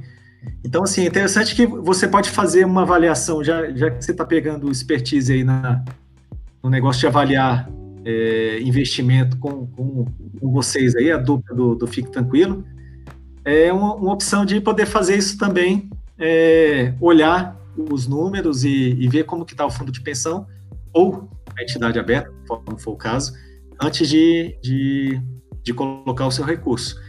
Agora sim, é, olhar a taxa, taxa de administração, isso tudo, porque isso conta no, no valor final lá que você vai receber. Que, que, que taxas são essas? É, podia explicar para a gente o que é essa taxa de carregamento, taxa de administração, quais são os tipos de taxa que podem incidir aí na, é, nessa questão dos fundos? Ah. Essa é uma parte importante, né? É, importante. Normalmente, a taxa de administração, ela incide ali sobre a contribuição, né? É um percentual ali da contribuição que, que vai é, incidindo mês a mês. E a taxa de carregamento é a taxa de carregamento sobre o total, né? Então você, eu estou invertendo. Agora já já já me perdi. A taxa de carregamento é para você entrar no plano, né? Então você vai aportar mil reais lá, tem um carregamento, sei lá, de três, de cinco, né? Então aquele mil já perdeu 50 reais, né? Só virou 950. Então, para entrar no plano, você já tem que é, já desconta o, o, valor do seu aporte, né? Perfeito. Exatamente. Então, assim, você tem que olhar a questão da, da taxa de administração e carregamento, porque a taxa de administração ela vai ter um peso, obviamente, do, na, na, na sua contribuição mensal, e você tem também uma, a, a, a, essa taxa incidindo sobre o montante, ela tem um, vamos dizer, tem um peso significativo, né? Então, assim, é, sempre, sempre pesquisar sobre a questão do, dos percentuais de taxa. Tá? É, eu acho que, esse é um, é um ponto é, fundamental, né? Porque tem, tem percentuais, às vezes, que podem superar 2%, por exemplo, taxa de carregamento, que pode dar um impacto significativo aí. É, a taxa de administração, é, fundo de pensão, aí depende muito de fundo de pensão, de, do que, que é oferecido. Você tem hoje é, uma série de, de, variáveis aí em relação à, taxa de, de administração e, e, carregamento. Mas é, não, não, dá para, vamos dizer, não dá para a gente nivelar a taxa de administração e carregamento, cada uma tem, tem uma particularidade e, de fato, tem que pesquisar antes de fazer qualquer tipo de, de investimento. Esse... A gente costuma dizer que é o seguinte, que quando você está comparando taxa, é difícil você colocar ali um, um padrão. Você, ah, 2% é caro, 1% é caro, 3% é caro. É muito mais de fazer uma pesquisa de mercado e uma comparação com pares e entender o que, que você está pagando do que você simplesmente dizer que, olha, esse valor nominal aqui, ele é o suficiente ou ele é barato em relação ao que tem, por exemplo, no mercado. Né? Você teria que fazer uma análise de caso a caso na hora que você está escolhendo o seu fundo de previdência complementar, certo? Certo, perfeito.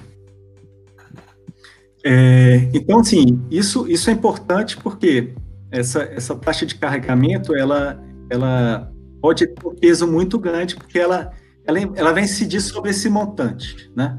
Então, incidido sobre a montante, qualquer recurso, quanto mais você vai ter de recurso lá, dependendo do valor da taxa, mais o, o baque você vai sentir é, no investimento, né, na, na, Previdência. Então, assim, muitas vezes você vê a taxa de carregamento, hoje os fundos, as, as entidades têm, é, nem estão cobrando taxa de carregamento, boa parte delas, só tem uma taxa de administração, é, mas é, ainda tem é, variação significativa aí nas entidades. Então, isso é um, eu acho que é um, um ponto importante.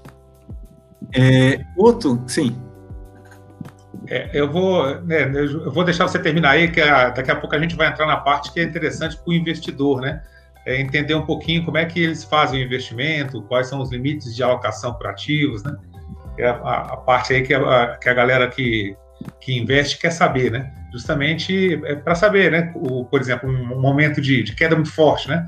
Aí o, algum determinado ativo sai de uma é, do IBOV, alguma coisa assim. Aí é, diversos tipos de, de entidade eles têm que se desfazer daquele ativo, eles não podem ficar com ele porque existe uma regra para você possuir é, ativos dentro de alguns tipos de plano, né? Então isso é bem interessante para o pessoal que tá que é da área de investimentos para entender, né? Exato. É, bom, em relação a, a, a, questão ainda do, do que, que você deve pesquisar, o que, que você deve olhar, né? É, o que, que é praticado no mercado, a média desse, percentual de taxa de administração e carregamento é 1. Né? A gestão, eu acho que é importante você olhar lá se, se o fundo de pensão, ele de fato é, é adota uma gestão que os, os a diretoria, por exemplo, é, é selecionada. É, se o fundo de pensão tem perfis de investimento, então, por que isso? Tem, tem planos que têm perfis de investimento. Eles, eles de fato, é, você pode ter vários perfis de investimento no fundo num plano, por exemplo, um perfil mais agressivo, um perfil mais conservador.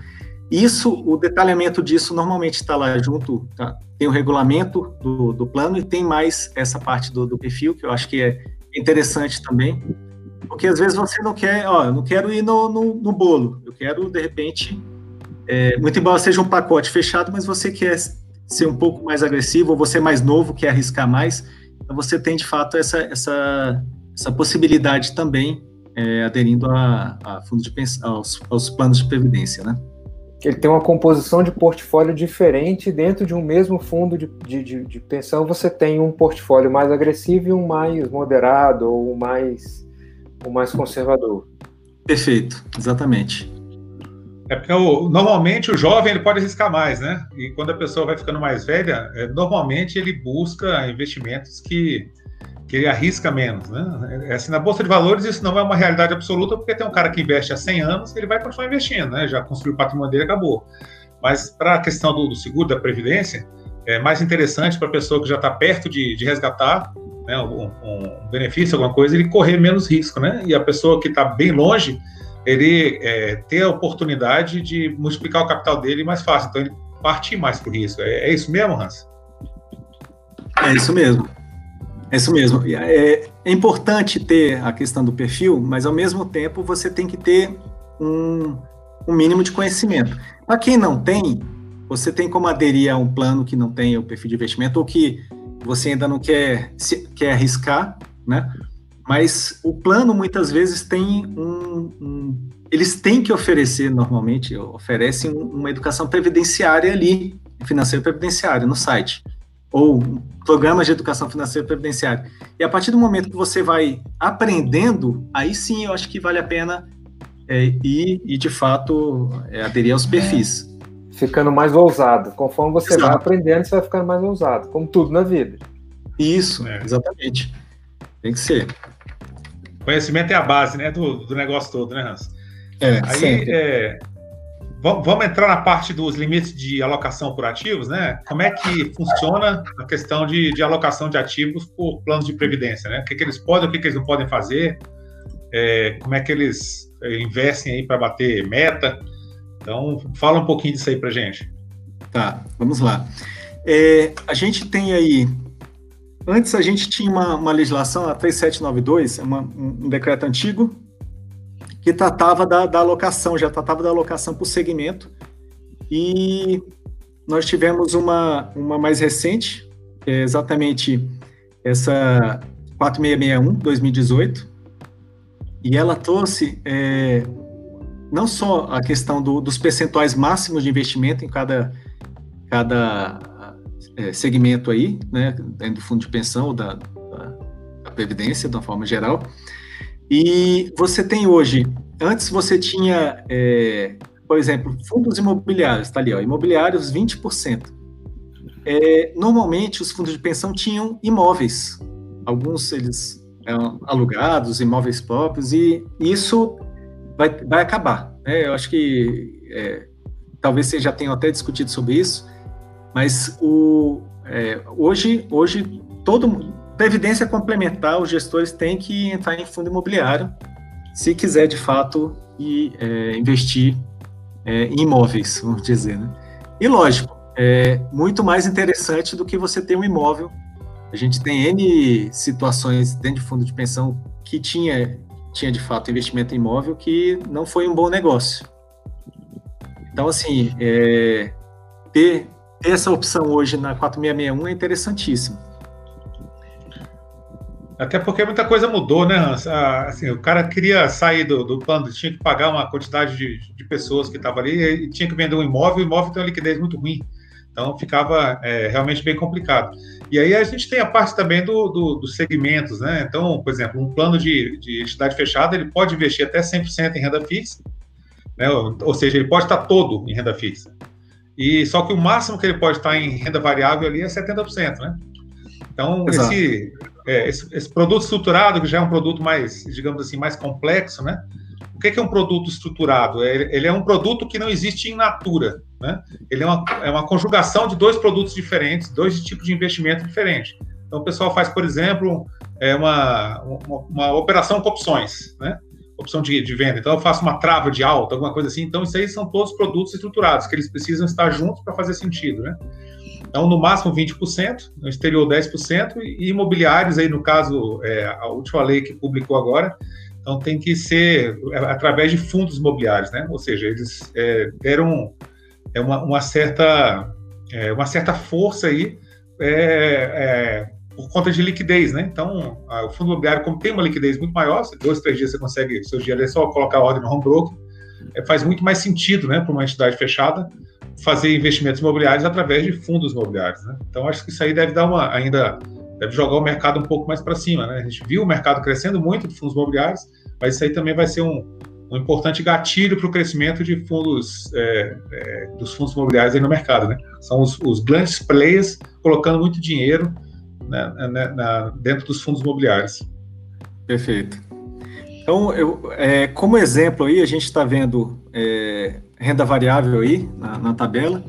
É, cada esses segmentos ele está condensado, né? A gente fala renda fixa 100%, variável 70%, mas obviamente a 4661 ela detalha é, cada, cada segmento desse aí. Então a gente pega aqui a renda variável, então tem lá 70% como limite, mas dentro dela tem lá segmento especial Bovespa 70%, né? Bovespa mais, novo mercado. É, o básico, ações e fundos de índice de ações já é 50%, BDR 2 e 3, ali ó, 10%, né? E certificado em ouro físico, 3%. Então, é, esse 70% é o consolidado. Então, você não pode simplesmente aplicar também 70% em qualquer tipo de, de ativo. Variável, de ativo, exato. Muito bacana. É exatamente isso, né? Então, ele tem, tem uma, uma, uma certa é, regulação né, do que pode e do que não pode investir, né?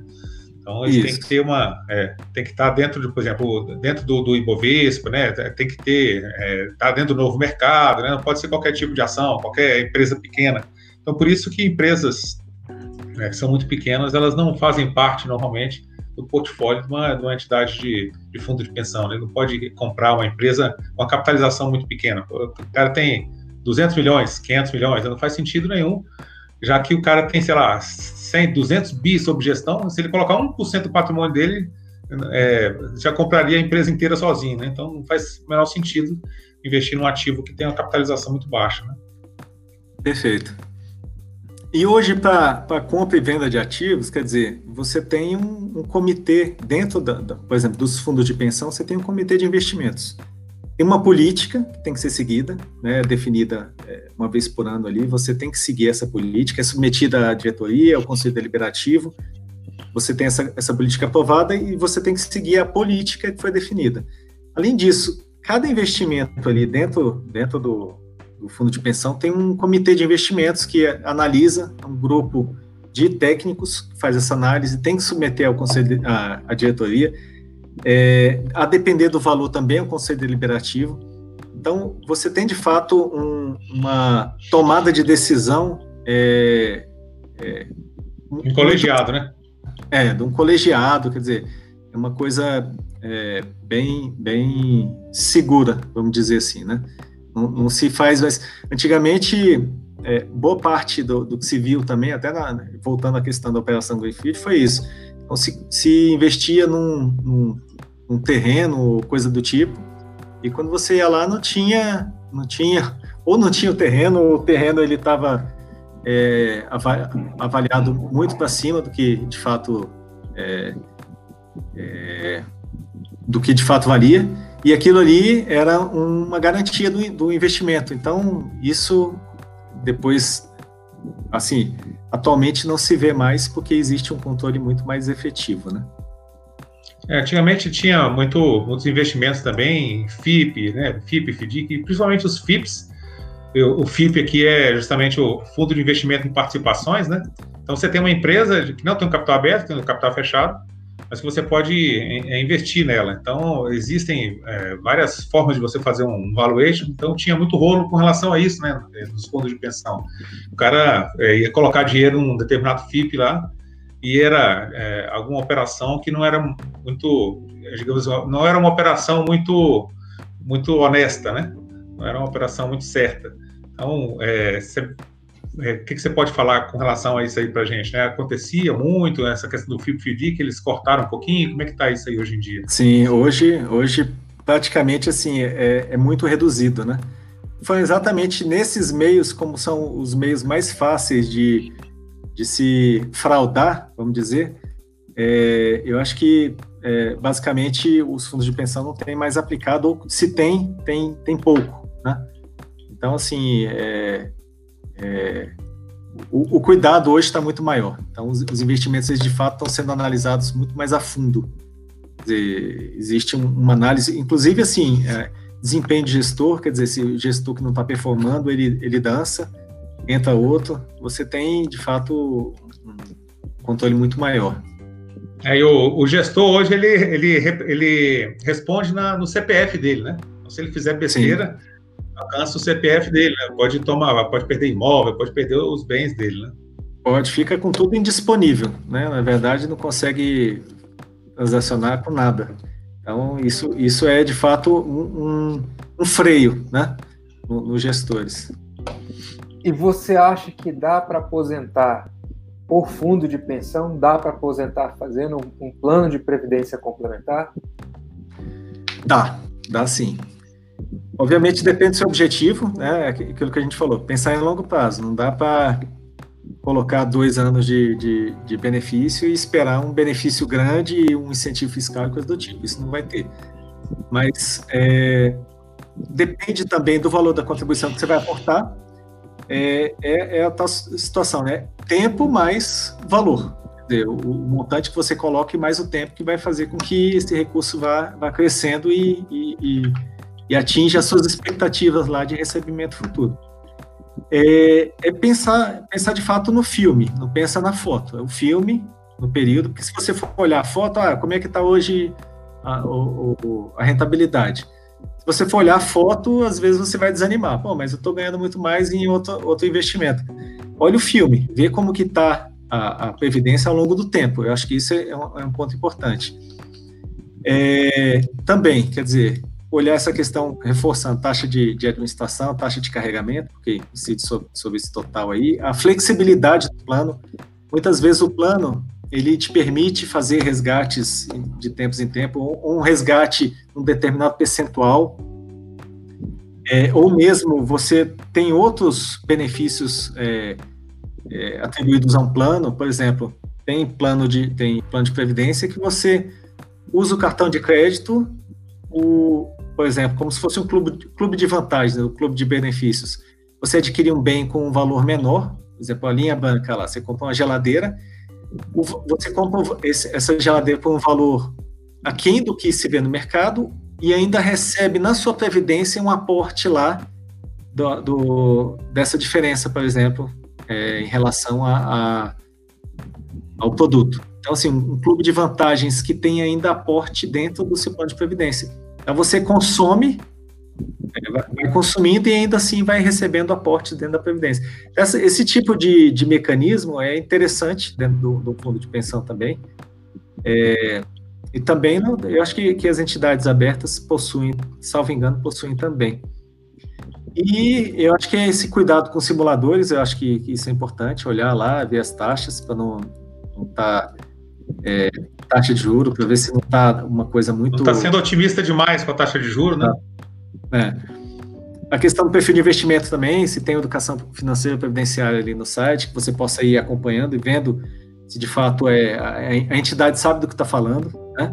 Ela tem que ter especialistas e pensar também nessa questão, se você está pensando no benefício somente para você ou planejando de repente aí um benefício para quando você não tiver mais aqui, fal, faltou, quer dizer, vai deixar, deixar um filho, para algum herdeiro. É, eu acho que isso é, é interessante. É, a questão do incentivo fiscal, né, é, como a gente colocou, acho que também é relevante, e isenção de TCMD a depender do Estado, isso também tem, tem, tem impacto no, no valor, né? E tem gente até que, inclusive, faz a, a previdência pensando assim, é uma poupança forçada. Então, assim, a poupança ela te deixa você sacar a qualquer momento, a previdência não. É como, como eu coloquei a questão do resgate, ele tem lá uma carência, por exemplo, de três anos no plano, no plano instituído. Então, você tem uma poupança forçada de certa forma, está ali é, debitando no seu contra-cheque ou mesmo na, na conta, e é, é, é um, uma coisa que às vezes você até esquece. Daqui a 20 anos você vai olhar, tá lá o recurso cresceu e de repente aí vai está satisfazendo os seus desejos aí no futuro. E Hans, no mercado de, de fundo imobiliário, é, por exemplo, você, tá, você tem os ativos lá na corretora, aquela corretora quebrou, seus ativos estão lá, você transfere para outro canto e o ativo continua seu. E numa entidade de, de previdência, né? Se você está aportando, você está com aquele montante lá, se aquela entidade ali fecha as portas, acontece alguma coisa, o que, que acontece com esse patrimônio? Você pode migrar ele é, de, um, de um local para outro, ele fica separado? Como é que é essa legislação? Pode, inclusive foi, foi bom você ter falado disso, porque eu comecei a falar dos institutos e parei no resgate. Mas a gente tem, tem outros institutos, um deles é a portabilidade. Então, a portabilidade você tem a, a, a opção de levar o seu recurso para outra entidade, pode ser inclusive para entidade aberta, você pode levar para o seu banco. É, tem os requisitos, né, que é, é, a desvinculação, seja do patrocinador ou instituidor. Então, você tendo essa desvinculação, você pode a qualquer momento portar. É, essa portabilidade, você leva todo o recurso que você colocou e, no caso de um plano patrocinado, a depender da regra do regulamento. O regulamento, ele define a regra do, do plano, né? Como que, que funciona, por exemplo, a retirada da parte do patrocinador, que ele aportou para você. Então, é, dependendo desse valor, você leva, além do seu, leva também o, a parte do patrocinador, né? Ou, ou um percentual disso. Essa portabilidade você pode exercer, é uma coisa super simples e rápida. Então, você consegue portar isso para qualquer é, outro fundo de pensão ou banco. E, até para complementar a questão dos institutos, você tem um, um, um, instituto que chama benefício proporcional diferido. Nessa situação também de perda de vínculo, você consegue é, optar por ficar com o recurso parado e usufruir desse recurso no futuro, na aposentadoria, por exemplo. Você não precisa contribuir. E também não impede que você, por exemplo, resgate ou porte também o recurso. Você fica com esse recurso na entidade. E por fim, no caso do, do de, de, plano patrocinado, principalmente, se você teve a perda do, do, vínculo aí com o patrocinador, você pode ficar como autopatrocinado, você paga a sua parcela e mais a do patrocinador e se mantém lá no plano. Esses são, são os institutos aí que se tem. E a portabilidade é, de fato, uma forma de você ter controle sobre aquele recurso. Ó, vou levar para onde eu, eu quero estar ou onde eu confio. Bacana. Então, então o, o recurso é seu. O recurso é seu, exato. Então, fechando, fechando o ciclo todo, né? É entender que a previdência complementar, ela não é excludente da sua carteira previdenciária e nem ter carteira previdenciária é excludente de ter a previdência complementar. Por quê? Entender que a previdência complementar, ela é um seguro acima de tudo, que ela tem uma uma finalidade de cobertura né, de um fluxo de, de pagamentos que você está contratando para um futuro. Esse futuro ele deve ter aí um horizonte em que você vá planejar aí de pelo menos de 10 anos. Coisas menores do que 10 anos, ela começa a ter uma incidência de impostos e de uma ineficiência né, é, diante da, da rentabilidade prejudicada por conta da incidência de impostos e outras coisas, que a, função da, da, da previdência complementar é que ela possa garantir que você tenha uma cobertura de, de recebimentos, né? No período em que a sua carteira previdenciária ela ainda não é eficiente para cumprir todos os seus compromissos, quer dizer, o fluxo gerado pela sua carteira previdenciária ele ainda não é o suficiente para te manter, caso você tenha algum sinistro, né, você deixe de trabalhar ou você deixe de, de, de ter a capacidade de prover naquele período em que os seus investimentos ainda não são suficientes para manter a sua, a sua é, capacidade, as né? Contas, sua vida. As suas contas na sua Isso. vida. Então, não é aquela coisa que inicialmente as pessoas imaginam como sendo ou eu tenho um ou eu tenho outro. Né? É uma coisa que está ali para exatamente como é o nome, complementar a sua carteira de investimentos. E que na hora que você vai contratar, nem todo plano de previdência é igual. Né? Da mesma forma que nem todo fundo imobiliário é igual, nem todo shopping é igual, nem toda ação é igual e nem todo seguro é igual. Dentro dos fundos de previdência complementar também você vai ter nuances em que você vai ter diversos administradores, diversos tipos de, de gestão e diversos tipos de portfólio que você vai ter acesso em quase 300 entidades aí que fazem planos de previdência e que são exatamente planos eles não são certezas de previdência. Então você entra, faz uma contratação, que essa contratação ela vai ter que ter um estudo de objetivos a serem alcançados. Esse estudo de objetivos a ser alcançado, ele vai considerar o seu aporte mensal e também o que você vai receber e por quanto tempo você vai receber. E dentro desse, desse planejamento, né, você tem ali uma, uma série de estudos que você precisa fazer para que aquele plano realmente aconteça da forma esperada. Né? E ele pode não acontecer por conta de revisão atuarial, você tem uma revisão de, de, de, de rendimentos, de investimentos que vão ser feitos, enfim, e mudanças que vão acontecer no meio do caminho. A verdade é, coberto por um regime de previdência complementar, você está melhor do que você não ter nenhum tipo de previdência e ficar ligado somente à previdência oficial. Que aí você estaria é, sujeito à pirâmide aí do INSS, né, que tende a ter no futuro mais pessoas consumindo do que contribuindo para o sistema. E isso faz com que ele seja deficitário e você não tenha a cobertura esperada, apesar de ter uma cobertura ali que você foi obrigatoriamente colocando no sistema, mas não teve na hora de você é, assumir o, o, consumo, né?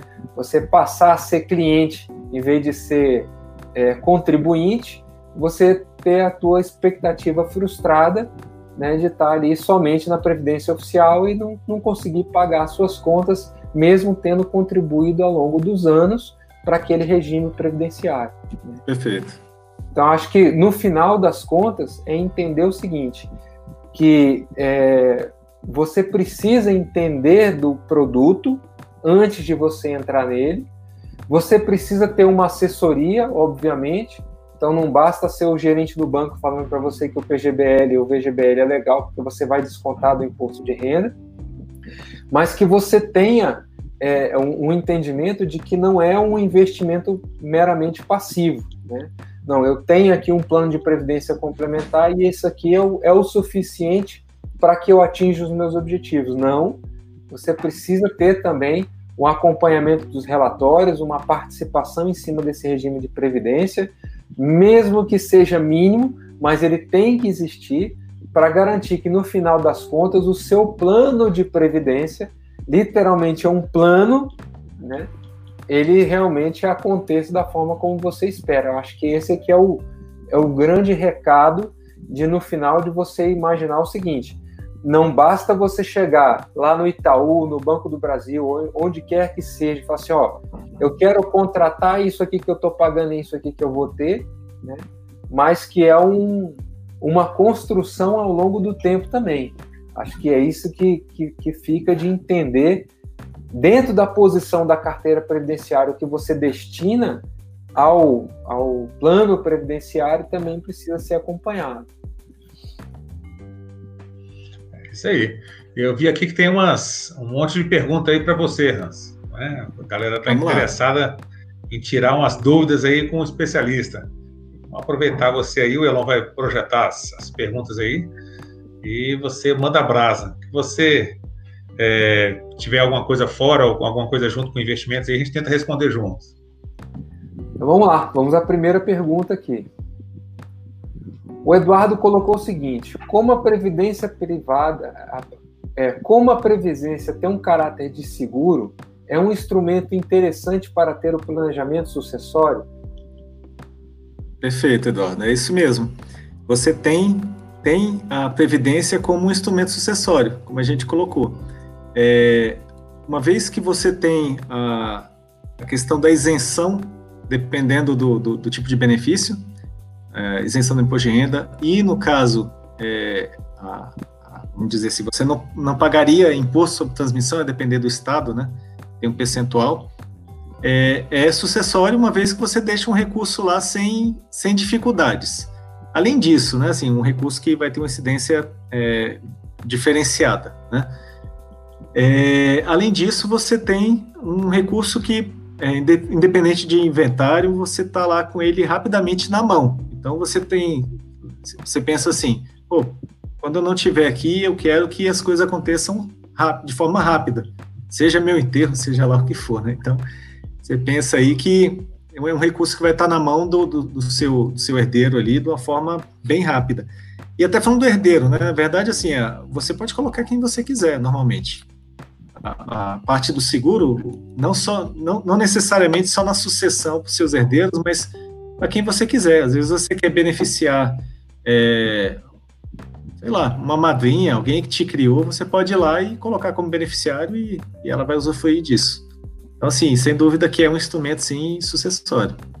Ele tem essa vantagem de não estar tá vinculada diretamente àquela pessoa na sua linha de sucessão ali da família. Tem isso também. Colocar qualquer outra pessoa para receber aquele, aquele pecúlio que você foi acumulando ao longo da vida e ali em, em título de seguro você pode passar para aquela pessoa. Isso. Exatamente. Você também pode fazer o, o, o espólio, né? O espólio é uma coisa que pode demorar bastante tempo, pode ter muita enrolação. A gente está vendo o caso do, do, do aí, né? Um no X, outro entra no X e tal aí tem um lote, não sei aonde, o cara passa 10, 15, 20 anos com aquele lote vazio, você passa no meio da sua cidade lá, é, aquela cidade grande, tá, um lote vazio bem lá no meio, abandonado. Né? Aquilo ali, com certeza, é alguma coisa de espólio, está sendo brigado na justiça aí, entra na justiça e tal. Né? 20 anos, né? Exato. O Johannes, o Johannes é advogado, né? Então ele entende dessas coisas aí. mais uma aqui. Para quem tem previdência e já está em período de resgate, se falecer, a família está coberta? E aí o GC continua aqui, né? Seria necessário fazer um seguro de vida para quem tem previdência e já está nesse período de resgate? É, bom, aí depende da regra do seu plano, né? Assim, o período de resgate isso, é, provavelmente você deve ser participante ou, ou interessado em ser participante de entidade aberta aí, de banco. É, porque se esse período de resgate pode ser essa cessação, no caso do, do, do fundo de pensão, esse período de cessação que você é, tem a opção pelos institutos, você pode escolher qualquer instituto. É, nesse caso, você ainda é participante ativo do plano e tem as regras do plano funcionando normalmente. Então, é, se lá tem um benefício, se você tem um benefício de pecúlio, tá lá, tá coberto.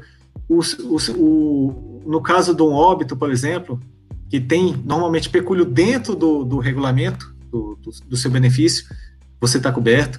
Agora, se você tiver feito a opção de resgatar e estiver resgatando já, recebendo parcela, o seu beneficiário, o seu herdeiro, vai receber o restante, o que tem lá de saldo, né? Mas não vai ser um pecúlio.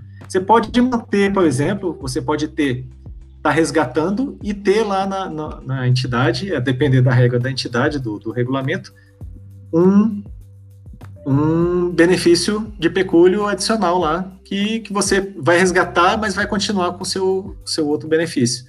Então, assim, é, depende muito da entidade e da regra de cada, de cada plano. Mas normalmente sim, você tem a opção de estar tá, tá coberto mesmo resgatando.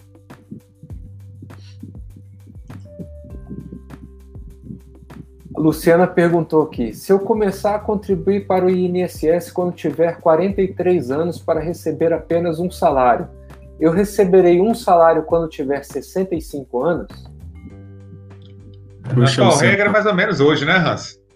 É porque é. hoje é a, a, a, as reformas da Previdência, de 1988 para cá, a gente teve 20 reformas, foram 20 ou foram 10 reformas da Previdência, foram muitas, né, que alteraram diversas coisas. Então, por exemplo, é, é, a gente tem uma, uma irmã que ela é, é, funcionária pública e é professora. Então, antigamente era o seguinte: você cumpria 25 anos de sala de aula, você se aposentava e não precisava ter uma idade mínima. Então, ela, ela pegou, no meio do caminho, ela pegou essa reforma. Aí agora é, colocaram a idade mínima de 50 anos com mais 25 de serviço, né? Aí ela está no finalzinho ali, está quase se aposentando também, só que ela vai pegar outro, outra reforma, né? Então vai ter que, um tempo adicional. Então as reformas da Previdência, elas vão acontecendo o tempo inteiro, e aí você acaba é, não tendo aquela certeza no futuro. Então, por exemplo, você hoje não tem 65 anos ainda, né? A expectativa é de que você consiga se aposentar é, aos 65 anos, se você tiver no mínimo, acho que hoje é 15 de contribuição, 15 ou 20, com 65 de idade você é. consegue. É isso mesmo, é 15 ou 20 com 65 anos para mulher. Então você tem, é, consegue pelo menos o salário mínimo, né? É, só que, né, nada garante que nesses 20 anos aí que faltam, né, não sei a sua idade, até chegar aos 65, a, é, a, hajam, é, a, a, regra mude, né? Então, por isso, assim, que é, é aquela coisa da, da, da, pirâmide etária ali, ela foi bem, foi bem feliz em mostrar o seguinte, é, a, os velhos estão a, galera nova deixou de nascer, então o pessoal que está ficando velho, a pirâmide está subindo, ninguém está morrendo, e vai chegar todo mundo velho lá em cima. Né? E vai ser apoiado como se fosse um banco, né? A parte bem larga lá embaixo e os pezinhos fininhos aqui, é, parte larga em cima e os pezinhos fininhos embaixo. Então vai, vai ter ninguém para sustentar o pessoal que está lá em cima. Então eles vão ter uma forma, de uma forma ou outra, que migrar para aquilo ali que o pessoal estava querendo fazer, que é o, o, o, plano de acumulação, né? Porque hoje o, o plano de, de acumulação não, de é, é, o, o, plano que você, você contribui para você mesmo, né? É, e você contribui para você mesmo e aquele montante você vai receber no futuro, em vez de ser uma, uma coisa comunitária. Então, quando, é, quando você pensa dessa forma, é, isso foi instituído lá no, é, no, no, Chile, e no Chile as pessoas começaram a receber menos do que elas estavam recebendo antes, né? Por quê? Porque elas não tinham tempo suficiente né, para contribuir para conseguir aquele salário que eles tinham antes. Mas se não fizer algo do, do tipo, né, o pessoal não vai conseguir manter esse benefício aí ao longo da vida, porque não vai ter gente para contribuir lá embaixo e você vai ter que, é, o governo, um, momento ou outro, é, vai ter que optar por uma, uma medida um pouco mais drástica para tentar manter a sustentabilidade do sistema. É preciso entender assim, como é que surgiu esse sistema né, de aposentadoria. A aposentadoria existia para que o mais velho abrisse espaço para o mais novo entrar no mercado de trabalho. E em troca disso, o mais novo paga parte do salário do mais velho que abriu a vaga de trabalho. Né? Então, esse, esse equilíbrio dentro do, do regime previdenciário, né, do regime da, de aposentadoria, ele existe para isso. No meio do caminho é que ainda entrou a, a, parcela que é a parcela de seguro, né, parcela previdenciária nesse meio todo desse sistema. Então ele não deixa ser um sistema só colaborativo, ele também é um sistema de seguridade social, né? É de pagar para o cara que, que nunca trabalhou e com 65 anos ele passa a receber um benefício, é a bolsa disso, bolsa aquilo. Então o sistema ele ficou sobrecarregado, tendo mais pessoas que estão usufruindo do sistema do que para as que estão contribuindo. Isso gera um desequilíbrio, né? Então essas certezas elas vão mudando conforme a regra também vai mudando. Né? Quanto mais gente estiver recebendo e menos gente estiver contribuindo, menor vai ser a, a, a, parcela que essas pessoas recebem, porque vai ter menos dinheiro para contribuir. É interessante falar também aqui, Elon, é a questão da capitalização, né? É, o que que acontece quando você poupa todo mês, quando você investe, que é o que a gente está fazendo aqui ao longo de 20, 30, 50 anos, você tem, você está exposto ao juro composto ao longo de muitos anos, né? 20 anos, 30 anos. E o juro composto ao longo de muitos anos, ele faz uma diferença muito grande no montante, no patrimônio. O que acontece com a Previdência é que não existe juro na Previdência, né? Não existe juro composto. Todo mundo contribui lá, eles pegam, abraçam o dinheiro todinho e distribuem para quem tem que receber. Então não entra juros no negócio aí, né? E juros que é a parada, né? é que é o negócio bacana do negócio. Como não tem juros, né? Você, todo mundo que está contribuindo, o governo vai lá na conta, pegou o mês aqui, vai distribuir para quem para quem tem que receber, não corre juros nenhum, né? Então você não tem um montante sendo corrigido ao longo de muitos anos, que é, é a grande vantagem do investimento. É o principal dividido pelo número de pessoas a receber, ponto. Isso. Não, não, não, não corre um centavo de juro. A conta é, caiu o dinheiro na conta hoje, saca amanhã, né? É isso. Tem mais uma aqui. A idade mínima para requerer o benefício na previdência privada fechada que eu contribuo é 55 anos, atrelado ao pedido também do INSS. Com a reforma na Previdência, a idade mínima de 55 anos pode aumentar? Pode aumentar.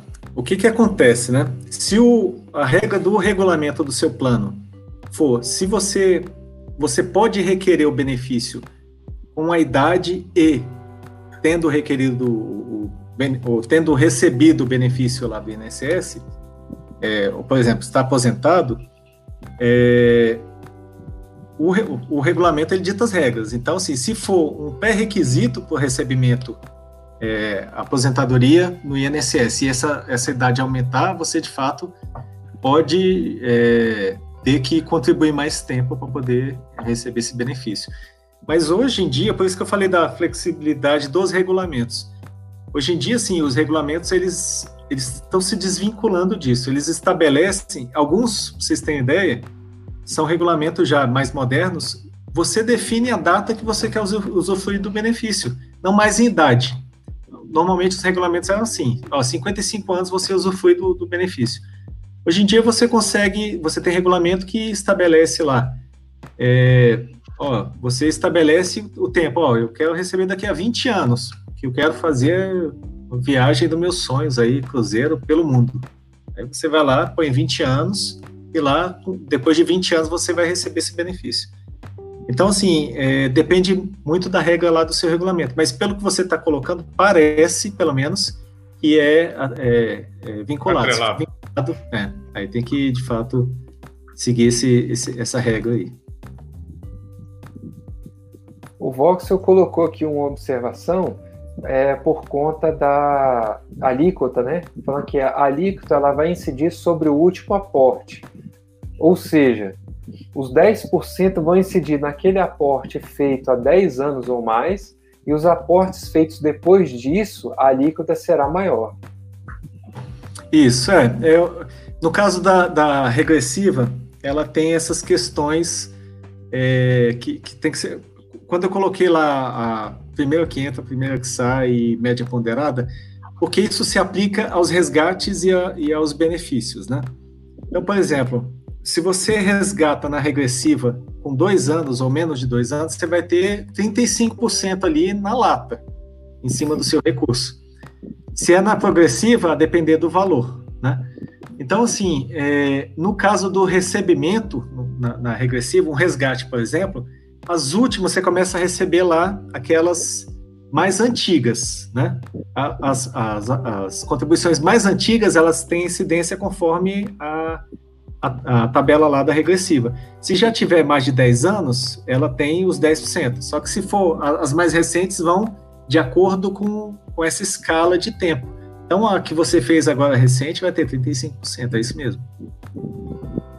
Você ter muito cuidado, né, na hora é. de fazer esse plano de previdência e saber também o plano que você vai usufruir desse dinheiro que você está recebendo.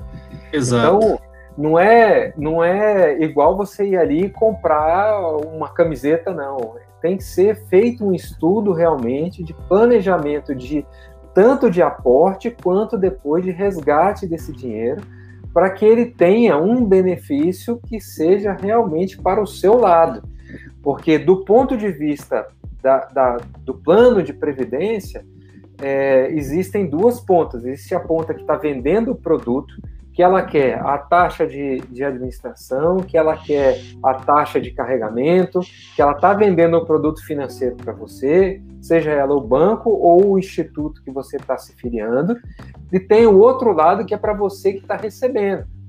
Então, se você tem ali dentro daquele espaço em que você está planejando fazer aquela captação, um, um descasamento entre o que você está colocando e o que você está retirando, pode haver uma sobreposição de incidência de taxas e de impostos em que vai te dar um, um, um prejuízo fiscal dentro do seu, do seu investimento ali. Então precisa ser um negócio muito bem casado, né? uma, uma, uma operação em que você tenha noção exatamente do que está acontecendo. É um plano mesmo. Não é um plano no sentido só de, de, de, de ser um plano de pagamento, não. Também é um plano de recebimento, não é isso? Exato, exatamente. Então, assim, a gente olhou lá a tabela progressiva, tem lá as, as alíquotas. Então, você tem que pensar como, como você colo colocou, Elon. É, muitas vezes, o somatório dos investimentos, por isso que é uma carteira previdenciária mesmo, você vai, você vai receber lá, às vezes, a sua aposentadoria, que você recebe sendo servidor público ou empregado privado, aposentado pelo INSS, somada àquela previdência complementar, e às vezes você passa da alíquota e sobe lá para o 27,5, por exemplo. Então, assim, e de repente a regressiva é mais interessante. Então, assim, isso tem que ser estudado com, no, no detalhe, porque muitas vezes você entra no plano, por exemplo, opta pela regressiva, fala, não, vou ficar 10 anos. Aí está lá no meio do caminho, é demitido, não está conseguindo mais sustentar a sua previdência, precisa resgatar, e aí vai tomar, de fato, um, um, um baque aí com um imposto de renda. Então, isso tudo tem que ser bem, bem pensado. E pode acontecer, por exemplo, agora numa revisão de tabela de imposto de renda, você passar aí os 27,5% numa outra tabela num valor mais baixo e você sair de uma faixa que era isento e começar a pagar imposto, ou você, por exemplo, aumentar de 27,5% para 35% dentro de uma faixa de salário e você tomar uma mordidona aí que você não estava previsto nisso.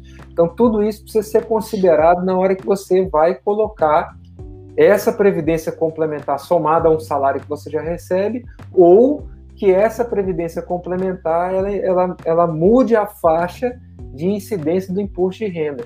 Então tem que ter muito cuidado com isso para você não perder dinheiro na hora que você mais precisa do dinheiro. Perfeito. Isso é bacana também, porque quando você vai fazer declaração de imposto de renda, né, se você tem mais de uma fonte de renda, é, você tem uma que paga 27,5, aí você tem uma outra lá que não pagaria. Só que quando você tem duas ou três fontes de renda, você vai somando lá no, é, no, no, na declaração, todas vão pagar o máximo, né? Então é por isso que é bacana você ter uma, uma carteira diversificada, porque quando você tem os investimentos lá é, de, em fundos imobiliários, em ações, aí você tem o, é, a isenção, né? Então isso aí não vai somar junto com todo o, o, o, capital que você recebe, né? Então, senão você pagaria um absurdo de imposto em cima de, de rendimentos, né? De dividendos, e que e são isentos, né? Isentos não tributáveis, né?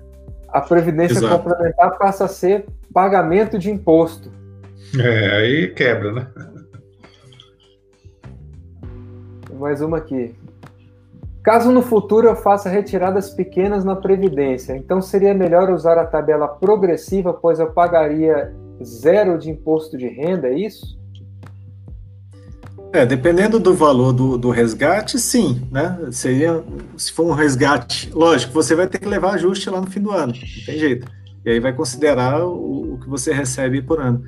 Mas aí depende também do tempo que essa contribuição está por exemplo, se for na regressiva, o tempo que essa contribuição, o tempo que você pagou por isso, na hora do resgate.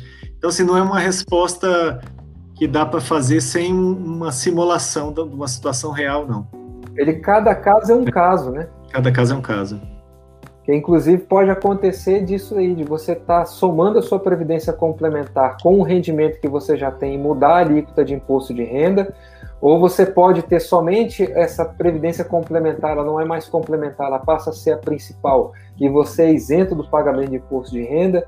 Então, cada caso é um caso que precisa ser estudado e aí você tem que fazer, se sozinho, essa conta, mas o legal é que você procure uma pessoa aí para te ajudar a fazer realmente esse planejamento. Falar, olha, o que você vai receber de complementar, você vai pagar mais ou menos imposto de renda, e lembrar que essa regra hoje é uma, e essa regra daqui a 15 anos, 20 anos, 30 anos, ela pode ser modificada inúmeras vezes, inclusive mudando a tabela, tanto a regressiva quanto a progressiva e quanto a faixa de recolhimento de imposto de renda. Então, nada é uma segurança no longo prazo, principalmente no Brasil. É. Longo prazo no Brasil é uma semana. E olha que essa uma semana, em, tempo de, de, de, coronavírus, essa, essa semana é longa, moço. Rapaz. Tem uma aqui. O rendimento, rendimento de 100 mil reais por ano. Quero fazer um PGBL no regime regressivo de dedução de imposto de renda. A previsão de aposentadoria com 55 anos, ela compensa? Ah, eu não sei sua idade, né, mano? Mas. é... Brother, o irmão eu chuto ali que ele vai ter uns 25 a 30 anos. É, mas tem, tem de fato que olhar algumas questões aí. Depende do, do banco, como que tá lá a taxa. É, não é uma resposta pronta também. É, você colocar aí 100 mil, se você vai ficar, não sei quantos, quantos anos você tem, você vai até os 55, é, pelo menos 10 anos aí, né? Depender. E, e assim, obviamente, você tem que olhar a sua carteira toda, tem que olhar a, as taxas, tudo que, que se pratica no banco, para ver como que isso vai, vai, vai significar lá na frente esse valor. mas é, depender do banco, é, normalmente os bancos, como eles é, eles investem, tam, assim como como a gente, né? Eles investem em renda fixa, renda variável, tal. Então você vai ter que analisar até isso. Quer dizer, como é que é o como é que o banco costuma é, é, administrar o, o, recurso? Como que é a aplicação? Então, assim, é difícil falar, ó, compensa ou não compensa. Tem, tem... pode ser, pode ser que ele tenha perguntado também é, com relação ao, aos a 12%, tributação? né? É, tipo assim, eu, eu, tenho um rendimento de 100 mil por ano, né? Meu rendimento é de 100 mil por ano, eu ah, quero okay. fazer um PGBL para dar aquele desconto lá dos 12% e eu não precisar pagar o imposto de renda, né? Porque esse diferimento aí vale a pena se eu quero contribuir até os 55, ah, digamos entendi. que ele tenha 30, né? Vai contribuir por 25, alguma coisa assim. É, nesse sentido, a, questão do, do diferimento, você está diferindo, mas assim, você tem a questão do, do, Você não tem o come cotas. Isso, de certa forma, não pega sobre o total que você vai ter que é, incidir lá na frente. É, normalmente sim, né? Você ter 12%, eu, eu particularmente uso todos os o 12%, a minha declaração é completa, tem isso também. Se você faz a declaração completa, compensa. Se você faz a simplificada, já não compensa, que você não vai ter esse abatimento. Então, assim, tem, tem muitas variáveis aí. Né? Mas, assim, é, assim de, de pronto, eu diria que sim. Eu diria que vale a pena porque você tem um incentivo fiscal. Eu acho que a grande sacada disso daí é baixar o, o, aplicativo de pagamento do imposto de renda, faz a declaração, simula, olha, se eu tivesse aqui e fizesse esse abatimento, e aí o próprio programa da declaração já vai dizer para você se vale ou não a pena. Né? Antes de entrar no negócio, pega lá, olha, coloca a parcela, faz a contribuição, deixa o programa calcular e você vai ver essa diferença de um para outro, porque é, é cada caso é um caso. Ele não tem como você dizer que isso daqui é bom para tal pessoa ou é ruim para tal pessoa, sem que você tenha ali noção exatamente do que está acontecendo dentro das finanças e do planejamento daquele, daquele indivíduo. Né? Não tem uma regra é, muito bem colocada, porque às vezes esses 100 mil são provenientes, por exemplo, do serviço público, que o cara tem estabilidade, mas de repente esses 100 mil já não é mais do serviço público, é um cara autônomo que pode não ter garantia da perenidade desses 100 mil por ano e que aí a contratação desse regime de previdência complementar pode ter um efeito diferente, né? Numa variação, ele pode passar a ganhar menos ou pode passar a ganhar menos. Uhum. Então, eu acho que vale a pena, além de fazer a simulação né, do, do sistema de previdência, fazer também um sistema, a simulação dentro da sua declaração de imposto de renda. Acho que aí fecha o, fecha o ciclo completo do estudo do, do, do planejamento. Perfeito, ótimo. Alice colocou aqui um, um ponto de vista interessante, olha só. Tenho 60% do meu patrimônio preso numa previdência. Fiquei muito infeliz no, por um tempo quando comecei a estudar o investimento. Hoje penso diferente. O benefício fiscal fez valer a pena. Eu parei de me estressar com o come cotas e deixei a parcela de multimercados da minha carteira como um fundo previdenciário. Eu acho Legal. que esse é a grande sacada, né? de, de ter essa evolução, é, quando principalmente no momento anterior dos investimentos aí que a gente vinha uma bolsa galopante, fundos imobiliários tendo um desenvolvimento muito bom dentro dos valores de cota, a pessoa olha para as posições que ela tinha anteriormente e olha um monte de patinho feio, né? Quando a pancada vem na renda variável, o cara perde um monte de dinheiro na bolsa, ele começa a dar valor às coisas que ele tem de uma maneira diferente, né? E entender que qual é a, a, a função de cada um dos ativos dentro da sua carteira, né? Quando o cara vê a, a, a ação caindo, bolsa, o, o, fundo imobiliário segurando a volatilidade, e ele tem a renda fixa que ah, a renda fixa morreu, ele olha, opa, a renda fixa tem o seu lugarzinho, e ele olha ali a previdência complementar de uma maneira diferente. Eu acho que esse é que é o grande barato do negócio, quando a pessoa entende para que, que cada um dos ativos que ele tem, cada uma das posições que ele tem dentro daquele universo chamado carteira previdenciária, né? o imóvel que ele tem para alugar, aquele terreninho que ele comprou que está fazendo ali um ganho de capital ao longo do tempo, aquele dólarzinho que ele vai guardando na gaveta, ele começa a entender que existe vida fora da bolsa de valores e que as coisas se complementam. Eu acho que aí é que é dá o grande passo na, na, na função é, não do investidor é, especulador financeiro, mas do investidor previdenciário, né? Exato. Aí tem uma tem, tem uma, duas frases que são antagônicas e que as duas fazem muito sentido, né? Aí, é, a diferença entre elas é justamente o tempo. Então, tem, a, a, primeira frase diz o seguinte, né? É, cash is king. Né? né? O, o, o, montante do cash é rei. Ou então você pode ter também a frase que é completamente verdadeira, que o cash is trash. Vai depender de que lado do ciclo que você está. Então, quando você vê, por exemplo, a sua carteira cair em 30%, né? a bolsa de valores caiu 30%, você está 100% em renda variável e sua, eh, seu patrimônio caiu 30%. Né? Então, ganhar 3% com a Selic não pareceria ruim né? num cenário como esse. Então, cash is king. Né? Você tem dinheiro, você quer comprar ativos ali que para você estão num preço atraente, tá beleza. Agora, quando está tudo subindo, né, você, é, a bolsa está subindo 20, igual ano passado, subiu, sei lá, 20, 30%, e você tem lá a Selic a 4%, 4,5%, né, 6% que estava ano passado, você fala, pô, o que, que eu estou fazendo com esse dinheiro aqui na Selic, né? Então, a depender do momento do ciclo, as duas frases opostas são completamente verdadeiras. Né? E fazem todo sentido, né? É. Tem uma aqui, ó. Iniciei um plano de iniciei um plano na empresa em 2001 com 9% do empregado, 9% da empresa. Hoje estou colhendo os frutos e aproveitei a parte da empresa. Estou usando hoje como complemento de renda. Legal.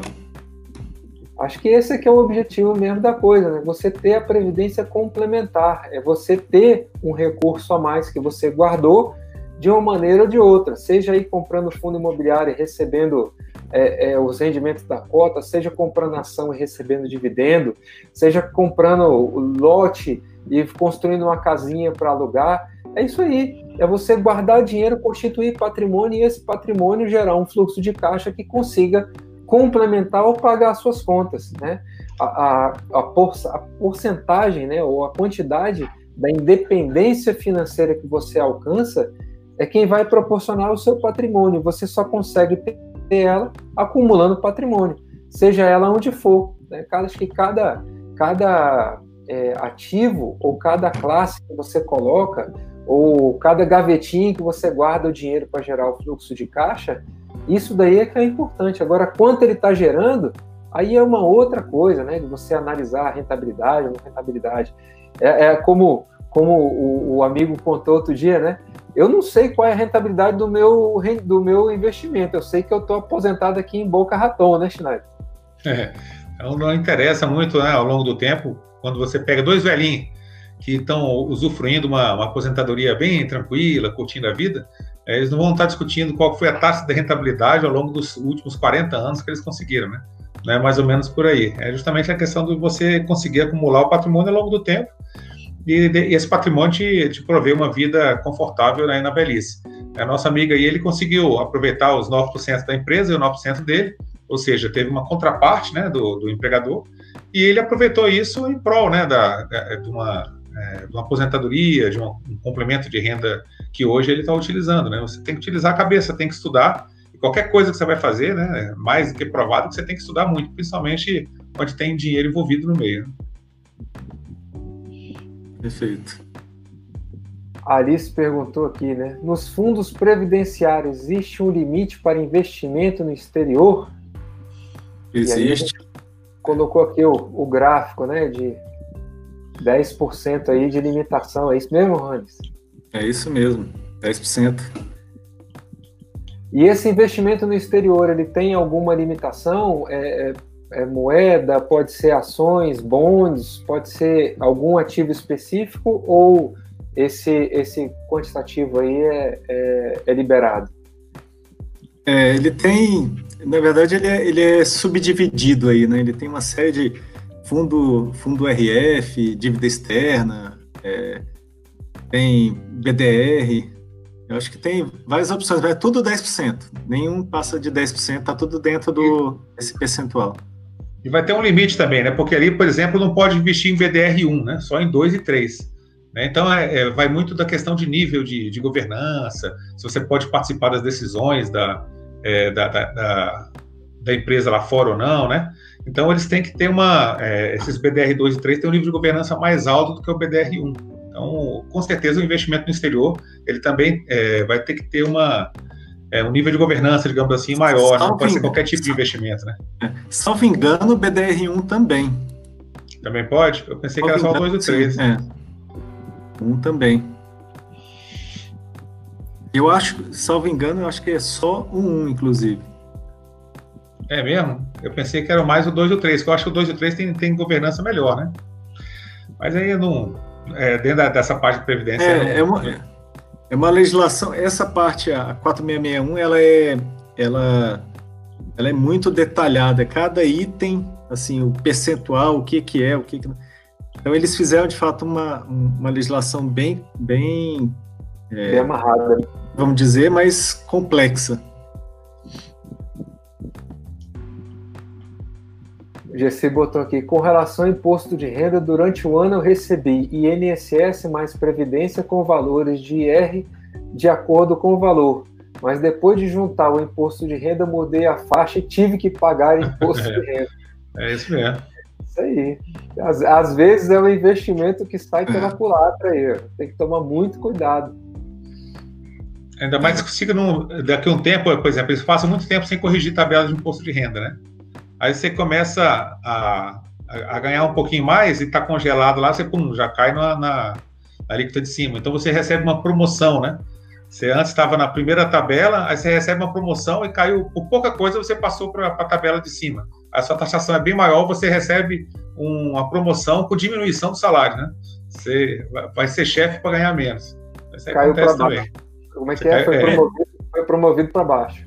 É, foi é, esse, para baixo. Esse incentivo, por exemplo, de 12% é 12% da renda bruta, então, anual. Então, às vezes você começa, você tem um, um valor de um salário, vamos dizer que é 100 mil por ano, você pode colocar 12 mil, é, até 12 mil. Isso. Então, mil por mês. Então, você pega lá mil reais por mês, coloca lá, você juntou então, 12 mil no é. ano. E aí você tem o abate, né? É, em vez de você declarar o seu patrimônio como 100 mil, você declara como 88. Né? Isso, Seria mais ou menos aí, isso, isso. E aí depende o que você vai colocar. Você pode fazer aporte especial, aporte voluntário. Se você fizer um aporte voluntário e já tiver ultrapassado esses 12%, tem que lembrar assim, vai entrar recurso, mas não vai ter incentivo fiscal. Então, assim, dependendo da situação, vale a pena ou não também fazer aporte, né? Cuidado e parcimônia. Acho que esse é o nome do negócio. Bom, aqui acabam então as perguntas. Podemos encerrar a nossa live de hoje aí agradecendo a Johannes aí pela, pela paciência por vir aqui dividir aí o conhecimento dele né, na, nessa área de previdência complementar, que é uma área complicadíssima, né? Apesar de a gente bater lá na, na agência bancária, na hora que você senta o gerente fala, não, rapaz, isso aqui é muito bom, você abate o imposto de renda, é uma maravilha, você faz aqui, bota o dinheiro, você vai receber. Né? A gente sabe que não é bem assim, né? Você ter uma educação aí antes de, de pensar em entrar no negócio. Não é tão ruim quanto as pessoas falam, mas também não é tão simples quanto a gente imagina, não é isso, Schneider? É isso aí. Então, assim, tudo na vida a gente tem que estudar, né? A gente viu aí hoje, o Johannes também falou aqui, e tem que estudar, né? A previdência também, para você escolher um plano de, de previdência, você tem que estudar. E tudo na vida é isso, né? Ainda mais quando, quando envolve dinheiro. Né? Quando a gente fala assim, ainda mais quando envolve dinheiro, parece que estava dando valor ao dinheiro. Não é a questão, a questão não é essa, né? É porque o dinheiro ele é uma representação do tempo de vida que você entrega para alguém em troca da, da, daquele dinheiro, né? Então você está vendendo um tempo de vida em troca de um dinheiro. Aquele dinheiro que você recebe você tem que fazer o, o, digamos assim, tomar as melhores decisões com ele, porque ele custou tempo de vida, né? E tempo não volta. Você tem um tempo delimitado nessa terra, né, que você vai viver aqui, e esse tempo você tem que fazer bastante valer a pena, né? Então, a, a maioria das pessoas que querem se aposentar mais cedo qual o objetivo? É justamente ter tempo de qualidade de vida, fazer as coisas que você quer, estar perto das pessoas que você gosta. Né? Então, é justamente você comprar tempo. A aposentadoria precoce é comprar tempo de vida para que você possa curtir, fazer as coisas que, que, te, que te provém, que você gosta, ficar próximo de pessoas que você gosta, viajar, enfim, né? fazer aquelas coisas que você acha que deve fazer.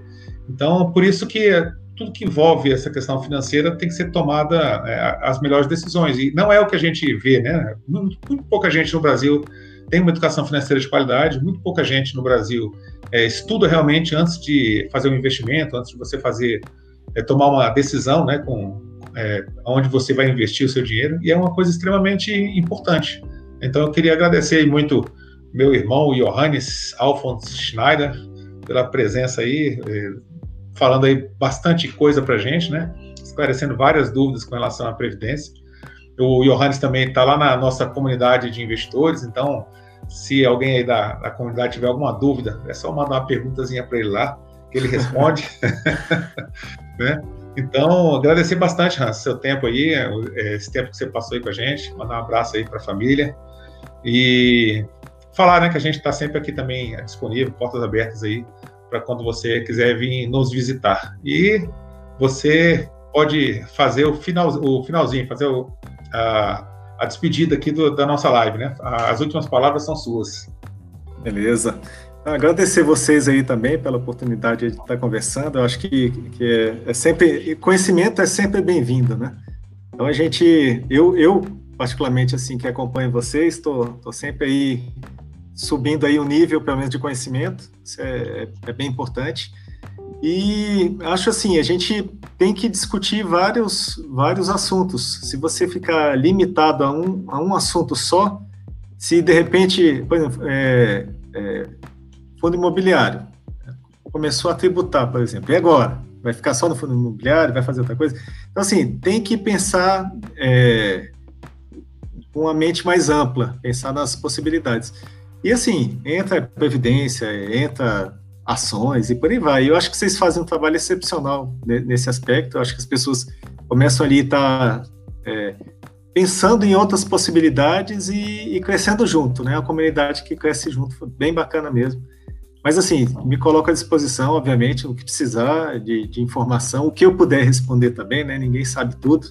A gente, todo mundo é, é aprendiz e tem que estudar. E agradecer mais uma vez aí essa, essa oportunidade de, estar participando aí com vocês.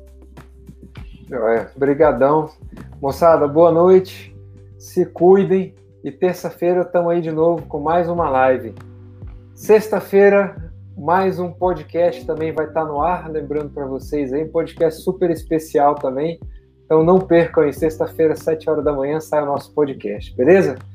Quem não deu like ainda, dá o like no vídeo, e nos vemos na próxima terça-feira ou então a qualquer minuto aí lá no nosso Instagram, beleza? Boa noite, moçada. Muito obrigado por tudo e até a próxima. E fique tranquilo. Fique tranquilo. Até logo. 就这样。